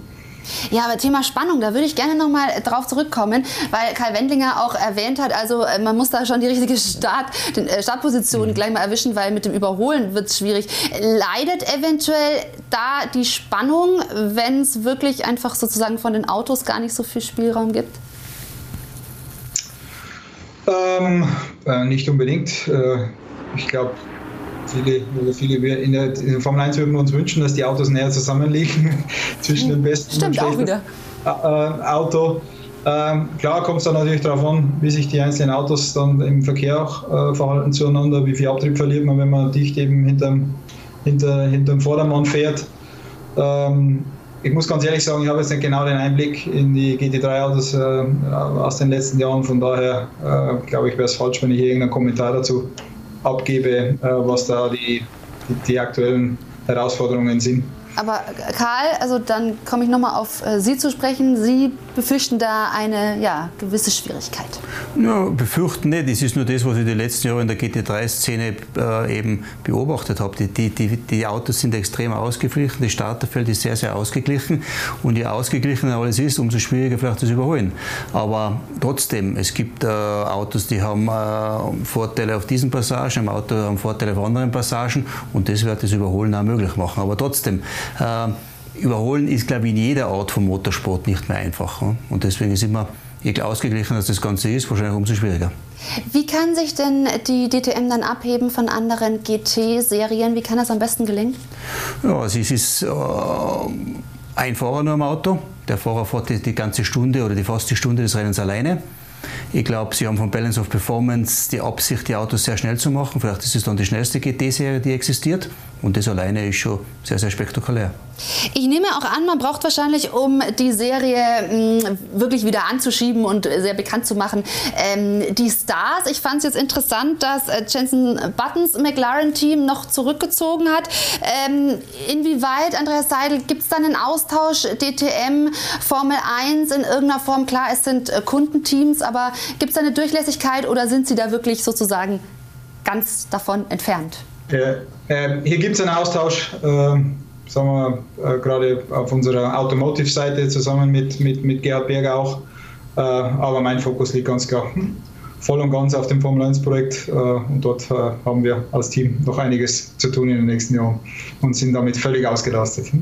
Das glaube ich Ihnen, aber ich äh, frage trotzdem noch mal, inwieweit dann wirklich sozusagen ehemalige Formel-1-Fahrer, große Köpfe, Stars und dann natürlich die Mischung auch mit äh, jungen Gesichtern ähm, und natürlich auch erfahrenen DTM-Fahrern und einer Frau, die wir in dieser Saison mit dabei haben. Äh, Karl, inwieweit ist sowas genau der Weg, den man forcieren muss, um einfach wirklich die Attraktivität hochzuhalten der Rennserie? Ja klar, gemischtes Starterfeld und ähm, junge, talentierte Frauen äh, sind immer sind immer interessant für jede Rennserie. Nicht nur, dass sie dabei sind, sondern Sophia Flörsch hat ja schon oft genug in ihrer Karriere bewiesen, dass sie schnell unterwegs ist. Und wenn sie genug Zeit hat, sich auf dieses Auto einzuschießen und vorzubereiten, dann werden wir da sicher gute Leistungen sehen. Über Sophia Flörsch werden wir gleich noch sprechen. An dieser Stelle möchten wir uns aber von Andreas Heidel verabschieden. Aber natürlich erstmal noch die Frage, wie sieht denn jetzt eigentlich die Woche hin aus bis Imola? Ähm, Morgen äh, wird noch intensiv aus dem Homeoffice herausgearbeitet und dann geht es am Dienstag äh, nach Italien, nach Imola. Und ab Mittwoch äh, ja, fangen wir dann Vollgas an der Strecke an äh, mit dem Aufbau der Fahrzeuge, äh, mit den ersten Ingenieursmeetings und äh, Teammeetings, bevor dann das offizielle Programm am Donnerstag in Imola startet. Sind Sie da eigentlich noch ein bisschen nervös oder kribbelt es da immer vor jedem Rennwochenende oder ist es schon total Routine? Es kribbel grundsätzlich äh, jeden Tag, weil ich einfach äh, darauf brenne, morgens aufzuwachen und äh, wieder happy bin, für, für McLaren arbeiten zu dürfen. Ähm, klar ist aber auch, dass äh, wenn es dann in ein Rennwochenende reingeht, vor allem dann Richtung Qualifying, Richtung Rennen, dass ich da nervös werde. Ähm, äh, was glaube ich auch gut ist und wichtig ist, was mich auch am Leben hält und was ich im Endeffekt auch, auch liebe an diesem, an diesem Sport genauso wie wir diesen Sport lieben. Andreas Seidel, vielen herzlichen Dank für ein ausführliches Gespräch. Danke, dass Sie sich die Zeit genommen haben. Und wir drücken natürlich die Daumen, wünschen Ihnen weiterhin alles Gute und sagen Tschüss von hier aus dem Studio. Ja, danke. Gruß nach München. Viel Spaß noch am Rest der Sendung. Ciao. Ciao, Ciao. Grüße. So, und wir sind natürlich längst noch nicht am Ende. Wir wollen auch noch über weitere Köpfe aus der DTM sprechen. Also da gibt es ja spannende neue Gesichter, die werden wir gleich noch unter die Lupe nehmen. Und ein paar Interviews haben wir auch eingesammelt. Also da gibt es noch einiges zu besprechen rund um die DTM. Bleiben Sie bei uns, liebe Zuschauer. Zurück beim AVD Motor- und Sportmagazin mit Karl Wendlinger, mit mir im Studio, mhm. ehemaliger Formel 1 und DTM-Fahrer. Und deswegen sprechen wir heute auch ausführlich über die DTM und wollen jetzt auf einen ehemaligen Formel 1-Fahrer zu sprechen kommen, der aktuell in der DTM fährt, nämlich Alex Albon. Letzte Saison, wissen wir noch, ist er bei Red Bull an den Start gegangen in der Königsklasse des Motorsports. Jetzt also in der deutschen Tourenwagenmeisterschaft. Und da wollen wir doch mal hören, wie seine ersten Eindrücke von den Tests auf dem Hockenheimring waren. Alex Albon ist anzusehen, er muss sich erst noch gewöhnen an diesen neuen Abschnitt. Dieser Abschnitt heißt jetzt DTM für den Mann, der letztes Jahr noch Gesamtsiebter in der Formel 1 wird und zwei Podestplätze feiert. Kein Geheimnis ist es, Albon will schnellstmöglich zurück. Natürlich ist es mein Ziel, in die Formel 1 zurückzukehren. Aber du musst dranbleiben, dich mit den Besten messen. So wie hier, auch wenn es natürlich keine Formel 1 ist. Jetzt heißt es dann eben DTM statt Formel 1 und das für, wer hätte das gedacht, Alpha Tauri Ferrari. Eine Affinität zu Ferrari hat Albon übrigens seit frühesten Kindheitstagen. Doch so ein GT3-Bolide dann doch noch einmal etwas anderes als ein Formel 1 Auto. Na klar, ich bin es eigentlich gewohnt, etwas schneller zu fahren. Du denkst, du kannst im GT3 Dinge tun, die einfach nicht gehen. Aber letztlich ist es immer noch ein Rennauto, das sich schnell anfühlt. Die Umstellung von der Formel 1 war also eigentlich ziemlich einfach.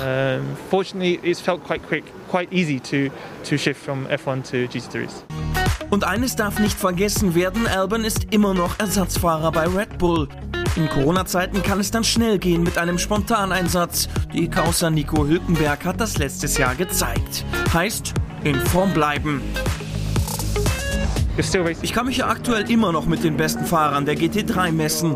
Das ist wichtig, um meine Instinkte weiter zu schärfen.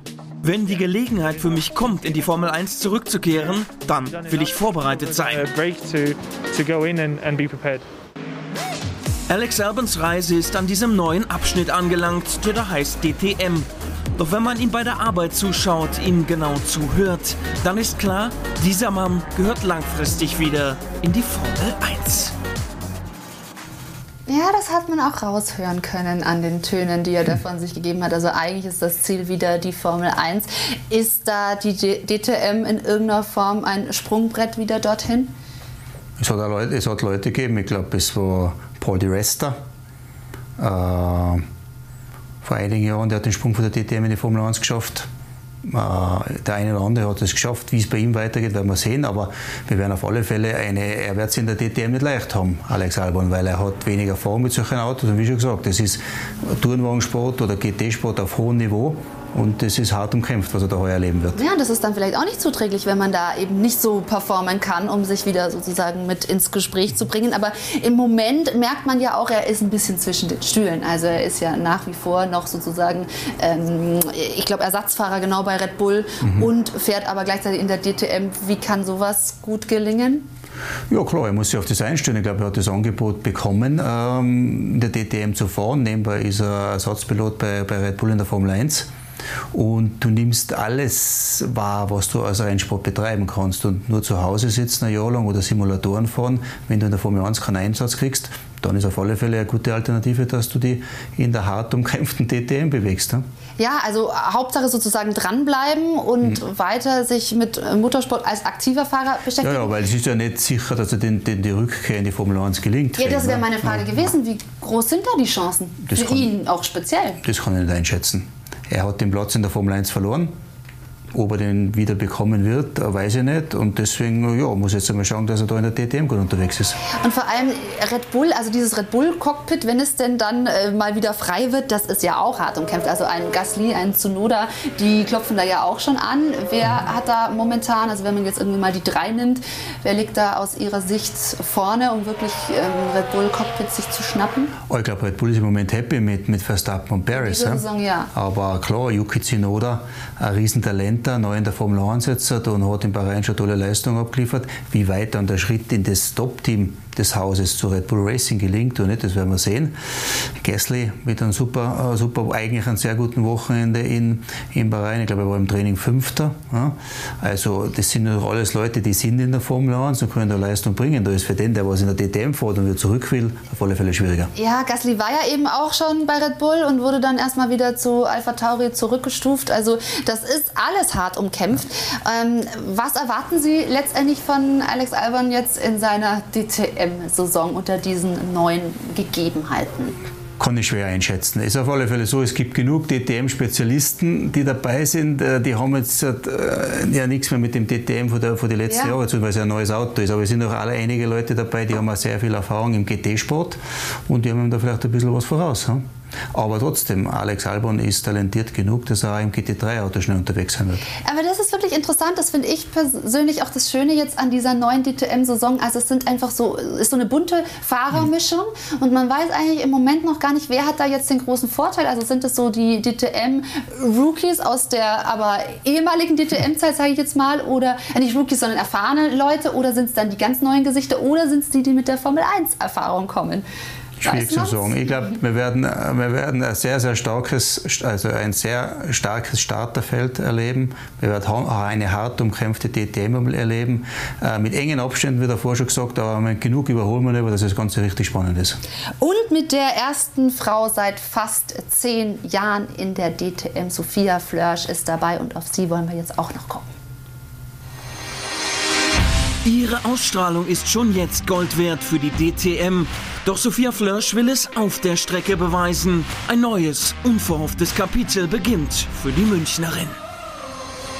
Also ganz ehrlich hatte ich nicht geplant, dieses Jahr DTM zu fahren. Eigentlich war mein Plan, noch mein zweites Jahr 4 Formel 3 zu fahren.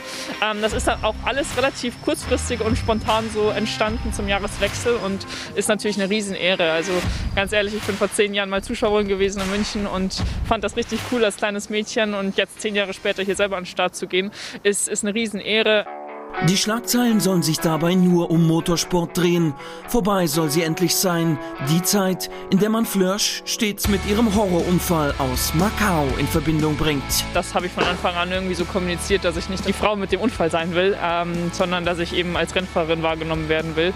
Und klar, der Unfall ist ein Teil meiner Geschichte, aber das ist jetzt echt schon lange her und ich bin seit zwei Saisonen komplett gefahren, ohne irgendwelche Einschränkungen oder sonstiges. Von daher bin ich relativ happy, dass es immer weniger wird. Sophia Flörsch polarisiert in den sozialen Netzwerken, verkörpert das Bild der starken Frau, die sich in einer von Männern dominierten Branche durchsetzen will. Nach fast zehn Jahren ist mit ihr wieder eine Frau in der DTM mit dabei. Also ähm, ich glaube, dass das Frauenthema ist immer so ein kleines so eine Kirsche auf dem Sahnehäubchen. Ähm, ich meine, ich war auch letztes Jahr bei der Formel 3 die einzigste Frau im gesamten Fahrerlager ähm, und jetzt ist das nicht, nicht wirklich anders in der DTM. Die beste Lösung, auf der Strecke abliefern, Kritiker verstummen lassen. Doch so einfach wird das nicht werden. Kommt Flörsch doch frisch aus dem Formel in den GT3-Sport. So etwas braucht eben Anlaufzeit. Ich glaube, dass so ein GT3-Fahrzeug leichter zu fahren ist als ein Formel 3 am Limit. Ähm, aber ähm, trotzdem sind hier die, die Fahrer, die mitfahren, natürlich auch erfahren und wissen, was sie machen. Von daher dauert das dann natürlich schon ein bisschen, um damit up to speed zu kommen. Ein wenig Zeit wird man Sophia Flörsch geben müssen, um dann zu sehen, was für die erste Frau in der DTM seit fast zehn Jahren am Ende möglich ist. Also sehr spannende Personalie. Natürlich will sie nicht auf ihren Frauenstatus oder irgendeinen Sonderstatus hm. da reduziert werden. Gelingt das denn? Ja, es gelingt sicher wenn die Leistung naja, passt. sie ist ja nun mal dadurch, dass sie die Einzige ist, wird sie immer damit konfrontiert. Die Frage ist dann, also äh, ja, natürlich hat dann auch schon ähm, die Frage ist aufgekommen, ob das dann ein PR-Zweck ist, ob man sozusagen jetzt extra noch eine Frau in der Serie haben muss, um noch mehr für Aufmerksamkeit zu sorgen. Sie sagen aber, das lässt sich ganz klar davon trennen. Klar, wenn die Leistung stimmt, dann ist sie ein Teilnehmer, Mann oder Frau, ist egal, und dann kämpft sie da um eine Position. Ja, wie auch wertvoll ist es, dass nach so einer langen Zeit tatsächlich mal wieder eine Frau mitfährt? Das hat es länger nicht mehr gegeben. Stimmt, ich finde es immer gut, wenn, wenn, wenn Frauen im Motorsport vertreten sind, weil es ist ja nicht nur eine Männersportart in dem Sinn, es gibt genug junge Mädchen, die im Kartsport schon unterwegs sind, die den Weg nach oben versuchen zu gehen. Und wenn jetzt halt wieder als, wie soll ich sagen, als, als, als Highlight wieder eine Frau dabei ist, finde ich das gut. Ja? Aber trotzdem, wie sie ja selber gesagt hat, sie will es jetzt da nicht als wie soll ich sagen, das Frauenthema hochspielen, sondern sie will Motorsport betreiben und eine Leistung bringen und ihre, ihre, eben ihre Erfolge feiern und dann ist es egal, ob Mann oder Frau, da wirst du nur, nicht, nur in der Rundenzeit gemessen. Sie ist dann natürlich ein ideales Vorbild mit einer Vorreiterrolle, aber warum schaffen es dennoch dann so wenig Frauen eben überhaupt im Motorsport zu landen? Ich sage einmal, im Nachwuchsbereich, im Kartsport, da ist 90 Prozent der Starterfeld sind Jungs oder mehr. Ja. Und wie viele schaffen es nach oben? Ganz wenige, von 90 Prozent oder 95 Prozent der Jungs. Und die wenigen Mädchen, die mitfahren, ja, einfach umso weniger haben dann die Chance, dass sie auch raufkommen. Aber es wird immer wieder Frauen geben. Ich meine, wenn wir jetzt gerade über die DTM sprechen, Ellen Lohr, zu meiner Zeit, ich bin ja schon 1989 das erste Jahr DTM gefahren. Ich bin Deutsche Formel 3 Meisterschaft gefahren und am gleichen Wochenende DTM. Mhm. Von einem Auto raus ins andere rein. Teilweise war nicht einmal Zeit, den Oberall zu wechseln, sondern mit einem Oberall ins nächste Auto. Äh, ich glaube, Anfang der 1990er Jahre war dann auch Ellen Lohr dabei und hat als einzige Frau ein DTM-Rennen gewonnen. Also da ist alles möglich. Äh, ja, das ist wirklich äh, eine tolle Geschichte. Und Sophia Flörsch ist ja eben von der Formel 3 jetzt gewechselt zur DTM. Also sie hat das nicht an einem Rennwochenende mhm. jetzt getauscht, sondern hat die Rennserie gewechselt. Sie will aber nach wie vor in der, also in der Formel 1 landen. Ist dann dieser, sag ich mal, Schlenker, diese Ausfahrt jetzt zielführend? Ich glaube, man muss das fahren, was man fahren kann. Die Möglichkeiten, die man bekommt. Der Weg zur Formel 1 ist weit, sagen wir mhm. so, für jeden Rennfahrer weit. Hm für jeden und ja, natürlich dann wahrscheinlich als Frau auch noch mal weiter, beziehungsweise je nachdem, was Sophia Flörsch dann eben äh, zeigen kann. Jetzt hat sie aber ein wunderbares Team. Sie fährt ja im Up-Team mit äh, Rockenfeller und Van der Linde äh, gemeinsam. Also das ist ja schon mal zumindest ein ja, siegfähiges Auto. Ja, ganz klar. Abt ist eines der etablierten Teams im deutschen Motorsport seit Jahrzehnten jetzt. Ja. Und die werden ja sicher ein Auto zur Verfügung stellen, das absolut konkurrenzfähig ist und das Auto auch so betreuen, dass sie vom Material her die besten Voraussetzungen hat. Mhm. Also ähm, wir haben eben Gerhard Berger dazu auch schon äh, viel gehört, der eben nochmal betont, das ist also auf keinen Fall ein PR-Gag, sondern in jedem Fall wirklich ein leistungsorientierter Schritt. Gerhard Berger und Sie haben gemeinsam Formel 1-Zeit auch bestritten. Wie ist so Ihre Beziehung? Gut, sehr gut. Gerhard war ja schon lange in der Formel 1, wie ich da reingekommen bin und er hat mir, habe ich schon oft gesagt, in meiner Nachwuchszeit sehr, sehr unterstützt. In der Formel Ford 1600 einen Sponsor vermittelt, dann den Kontakt zu Helmut Marko hergestellt, wo ich dann Formel 3 gefahren bin. Das auch ein wichtiger Schritt in meiner Karriere war, die Formel 3-Zeit, weil das hat mich dann in die Mercedes-Benz Junior Team gebracht. Also Gerhard war ja, eine große Hilfe in meiner Karriere und ja, wir haben ein gutes Verhältnis. Stehen Sie noch im Austausch? Ja, immer wieder. Mhm. Hat er Ihnen was über seine DTM-Pläne dann auch verraten? Haben Sie sich da auch mal darüber? Er hat so viel Arbeit, wir sehen uns relativ selten. Aber ich glaube, er hat ja die letzten Jahre schon gezeigt, ähm, dass die DTM unter seiner Führung eine tolle Meisterschaft ist und es wird auch heuer sicher so weitergeführt. Das ist natürlich ein Riesenkraftakt. Ne? Halten Sie das nicht für sehr ambitioniert, äh, das Ziel zu haben, eine ganze Serie A zu retten und dann natürlich nochmal nach vorne zu bringen unter all diesen widrigen Umständen? Er hat es geschafft. Die Serie ist da. Und die Serie wird sicher auch heuer wieder einen sehr, sehr guten Eindruck hinterlassen. Weil eins muss man schon sagen, es gibt ja schon nur immer große Starterfelder im Motorsport. Also da ist äh, äh die, die DTM auf alle Fälle, auf alle Fälle wie soll ich sagen, ein wichtiger, ein wichtiger Bestandteil der ganzen Serie und ich finde es super, dass sie weiter existiert. Ist es denn vielleicht sogar eine Verbesserung in diesem neuen Gewand, wenn man es vergleicht mit der herkömmlichen DTM-Serie? Ähm, es ist was anderes. Die Class One-Fahrzeuge, wie es bis letztes Jahr verwendet worden sind, waren richtige reine Rennautos. Also das waren mehr oder weniger äh, Prototypen mit der Hülle drüber, das ein Straßenauto dargestellt hat. Und jetzt im GT3-Sport ist die Basis der Rennfahrzeuge wirklich ein Straßensportwagen, der dann zum Rennauto umgebaut wird. Äh, was mich in der alten DTM ein bisschen gestört hat, wenn da eine kleine Kollision war und ist irgendein, irgendein so ein kleines Flap oder Flügel weggeflogen, dann ist das Auto nicht mehr, hat das Auto nicht mehr gut funktioniert, dann hast du ein paar Zehntelsekunden pro Runde verloren. Und ich glaube, die Gefahr ist im jetzigen, mit den jetzigen Autos ist die Gefahr weniger. Da werden wir doch vielleicht ein bisschen mehr, mehr Autokontakt wieder sehen. Welche Fahrer oder Fahrerkombinationen halten Sie denn für besonders vielversprechend? Wir waren gerade schon beim Up-Team, wenn wir auf Rockenfeller und Van der Linde zu sprechen kommen. Die Van der Linde äh, Brüder auch dabei. Also das ist natürlich auch hochspannend. Dann haben wir mit Nico Müller. Also äh, da sind ja einige Namen zu mhm. nennen, die interessant sind. Wer fällt Ihnen da besonders auf? Viele. Ich glaube, da, da, kann man jetzt keinen wirklich Favoriten rauspicken. Es ist Gary Baffett kommt zurück mit Mercedes in die DTM, war DTM-Sieger. Äh, Luki Auer ist dabei, der Österreicher im, im Mercedes. Also es gibt wirklich, das, die, die, die, das Niveau der Fahrer ist extrem hoch. Timo Glock im BMW, also da gibt es, ich kann jetzt nicht alle aufzählen, aber ich glaube, da sind alle, haben alle die Voraussetzungen da, um Rennsiege mitzufahren. Also wenn Sie jetzt keinen speziellen Fahrer herausgreifen, welches Team ist denn eines, das man gerade für äh, ja, Leute, die sich nicht regelmäßig mit der DTM äh, sozusagen befassen, dass man da mal guckt, auf welches Team man vielleicht besonders Augenmerk legen sollte? Das sind alles gut, gut organisierte äh, High-Tech oder wir sagen Spitzenteams. Äh, ob jetzt das Rosberg mit Audi ist, der die DM immer wieder gewonnen hat, der Ab mit seiner ganzen Erfahrung, äh, die Mercedes-Teams, äh, das Team von Hubert Haupt, jetzt neu in der DTM, aber auch Winward und der Christian Hohenadel. Also alles Leute, die wissen, was sie tun und alles Teams, die was auf hohen Niveaus bewegen. Ich glaube, das Team, und das wird ja das, warum die DTM wahrscheinlich so hart umkämpft sein wird mit so engen Abständen. Autos sind top, Teams sind top, Fahrer sind top. Also gibt es nicht viele ja, da, also da sind ja nicht viele Wünsche offen, wenn das mhm. tatsächlich so ist. Am Ende erwarten natürlich die Fans und Zuschauer eine spannende Rennserie. Dann wäre dem Ganzen natürlich schon sehr geholfen. Und ich persönlich finde natürlich, ich bleibe dabei, dass ähm, große Köpfe und Stars, wie ich vorhin Jensen Button angesprochen habe, der Serie gut täten. Er ist jetzt eben nicht dabei. Aber was ist denn zum Beispiel, wenn wir mal auf die Van der Linde äh, Brüder gucken, die ja tatsächlich, mhm. ja, das ist ein spezielles Gespann, sage ich mal, sehr sehr erfrischend, weil die beiden natürlich sich gegenseitig auch ähm, antreiben. Was halten Sie von den beiden? Gut. Äh, ja, schon oft unter Beweis gestellt, wie gut dass sie sind. Äh, ich glaube, einer von BMW, der eine von der Audi. Werden wir sehen, wie die Kräfteverhältnisse sind. Aber wie, ja, wie schwierig ist das, in zwei verschiedenen Teams dann gegeneinander zu fahren? Und ähm, ja. Ich glaube, auf der Rennstrecke musst du vergessen, dass du, dass du Brüder bist, weil da geht es rein darum, wer ist vom anderen, wer bringt eine bessere Leistung oder wer holt mehr raus.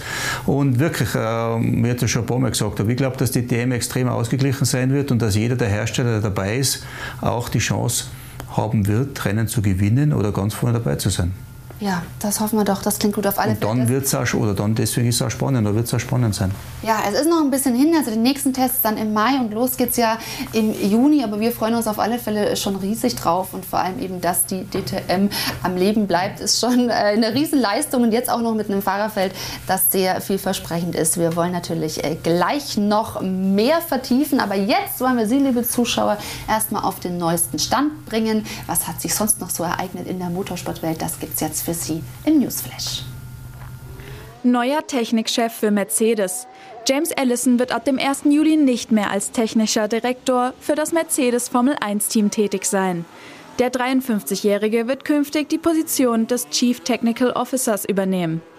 Seine Nachfolge übernimmt Mike Elliott, der seine Karriere im Jahr 2000 bei McLaren begann und seit 2017 für Mercedes tätig ist. Aston Martin bestätigt Hülkenberg als Ersatzfahrer. Was Sport 1 Anfang des Jahres berichtete, ist nun offiziell. Nico Hülkenberg wird in der kommenden Saison als Entwicklungs- und Ersatzfahrer für Aston Martin in der Formel 1 tätig sein. Das bestätigten die Briten am Donnerstag auf Twitter. Hülkenberg freue sich, dass er wieder mit dem Team arbeiten kann, mit dem er schon viele Male im Laufe seiner Karriere gearbeitet hat, so der 33-Jährige. Im Vorjahr sprang Hülkenberg als Ersatzfahrer bereits zweimal für Racing Point, heute Aston Martin, in Silverstone und am Nürburgring ein. Van Dorne siegt in Rom. Mercedes-Pilot Stoffel van Dorne hat sich im Sonntagsrennen der Formel E nach einer spannenden Schlussphase den Sieg gesichert. Der deutsche Pilot Pascal Wehrlein startete zuvor von Position 3 ins Rennen und kämpfte sich bis an die Spitze. Nach der ersten Phase der Attack-Mode-Aktivierungen fiel der 26-Jährige jedoch auf Platz 4 zurück. Am Ende konnte er sich nach der nachträglichen Disqualifikation von Norman Nato, der mehr Energie nutzte als erlaubt, den dritten Platz sichern. Kurz noch zu Nico Hülkenberg, der jetzt eben als Ersatzfahrer bestätigt wurde äh, bei Aston Martin. Ist das nicht nochmal ein Extradruck für Sebastian Vettel, dass er auch noch den Hülkenberg jetzt im Nacken hat? Nein, nein, nein. Äh, Hülkenberg hat letztes Jahr als Ersatz, glaube ich, für Perez, der unter Corona gelitten hat, super Leistungen gebracht bei den Rennen, wo er eingesprungen ist. Und die ganzen Teams haben Ersatzfahrer und er ist jetzt bei Aston Martin. Aber das ist nicht mehr Druck. Ich glaube, Vettel hat seine Position im Team muss schon versuchen, dass der Druck nicht so hoch wird, aber ich glaube, das ist jetzt egal, wer da Ersatzfahrer ist. So, wir blicken natürlich dann nochmal auf die kommende Woche. Nach einer kurzen Pause sind wir zurück im AVD Motor- und Sportmagazin. Bleiben Sie bei uns zurück beim AVD Motor- und Sportmagazin zu später Stunde. Jeden Sonntagabend gibt es hier auf Sport 1 das große Motorsportmagazin mit äh, Talk und Talkgästen. Heute mit äh, Karl Wendlinger, was mich sehr freut. Und wir hatten äh, lange Zeit auch Andreas Seidel zugeschaltet, der Teamchef von McLaren. Karl, was war für Sie so die Schlüsselsequenz, die hängen geblieben ist aus dem Gespräch? Um dass sich Andreas Seidel jeden Tag freut in der Früh, dass er für McLaren arbeiten kann. Sprich, er ist mit vollem Einsatz dabei. Mhm. Und dass das Ziel ist, McLaren wieder dorthin zu bringen, wo sie mal zu den großen Zeiten waren, sprich, um die Weltmeisterschaft mitzufahren. Allerdings für diese Saison, da hat das noch verhältnismäßig ja, realistisch eingeschätzt, gesagt, so ein paar Podiumsplätze wollen sie halt genau. einfahren. Ich glaube, heuer ist es wirklich so, Mercedes und Red Bull vorne, in welcher Reihenfolge auch immer. Und dann geht es um die Teams dahinter, wo jetzt im Rennen von Bahrain äh, McLaren Nummer 3 war. Und ich glaube, den Kampf wird es über das ganze Jahr geben. Wer ist die Nummer 3? Ich glaube, um den Rückstand zu den großen Teams zu reduzieren, da muss man auf nächstes Jahr warten, auf das neue Reglement und wie das dann einer von den hinteren Teams am besten macht. Aber ich glaube, es geht nicht um heuer oder um nächstes Jahr. Ich glaube, das ist ein langfristiger Plan und er, glaube ich, will bei dem langfristigen Plan dabei zu sein, um McLaren wieder zum Siegerauto zu machen. Mhm. Und äh, vor allem geht es um nächste Woche erstmal in der Formel 1. Und dann die große Frage in Imola, wer gewinnt? Wir wollen jetzt einfach mal spekulieren und schon mal so ein bisschen von Ihnen hören. Was glauben Sie? Es ist ja wirklich nur die Frage, oder ob Lewis Hamilton oder Max Verstappen genau. oder gäbe es noch einen anderen Kandidaten? Ich glaube nicht. Noch Bahrain glaube ich es nicht. Einer, also einer, für mich einer von den beiden. Sie wollen sich nicht festlegen. Oh, es bringt ja nichts. Es bringt nichts, Mhm. dann schauen wir es uns an, oder? Und Genau. sprechen dann vor allem nächste Woche auch nochmal drüber. Ich will aber nicht vergessen äh, zu sagen, liebe Zuschauer, falls Sie in den Podcast mal reinhören wollen, nicht nur in unseren Podcast zur Sendung, den gibt es auch, oder aber auch in den Podcast Sag mal von Sport 1, da ist nämlich auch Karl Wendlinger zu Gast gewesen. Gibt es also wirklich äh, sehr viel über Sie zu erfahren hier bei uns in letzter Zeit. Ich Ja. sage an dieser Stelle herzlichen Dank. Ja, danke auch. Hat sehr viel Spaß gemacht. Ja, ganz meinerseits. Und liebe Zuschauer, das war's von uns an dieser Stelle. Wir verabschieden Sie jetzt in die Nacht und sagen Tschüss aus dem Studio. Wieder live von Ihrem Toyota-Partner mit diesem Leasing-Auftakt. Der neue Toyota Jahreshybrid. Ab 179 Euro im Monat. Ohne Anzahlung. Seine Sicherheitsassistenten laufen mit. Und ja, ab ins Netz mit voller Konnektivität. Auch am Start die Toyota Team Deutschland Sondermodelle. Ohne Anzahlung geht's in die nächste Runde. Jetzt los sprinten zu Ihrem Toyota-Partner. Wusstest du, dass TK Maxx immer die besten Markendeals hat? Duftkerzen für alle, Sportoutfits, stylische Pieces für dein Zuhause, Designer-Handtasche, check, check, check. Bei TK Maxx findest du große Marken zu unglaublichen Preisen. Psst. im Onlineshop auf tkmaxx.de kannst du rund um die Uhr die besten Markendeals shoppen. TK Maxx, immer der bessere Deal im Store und online.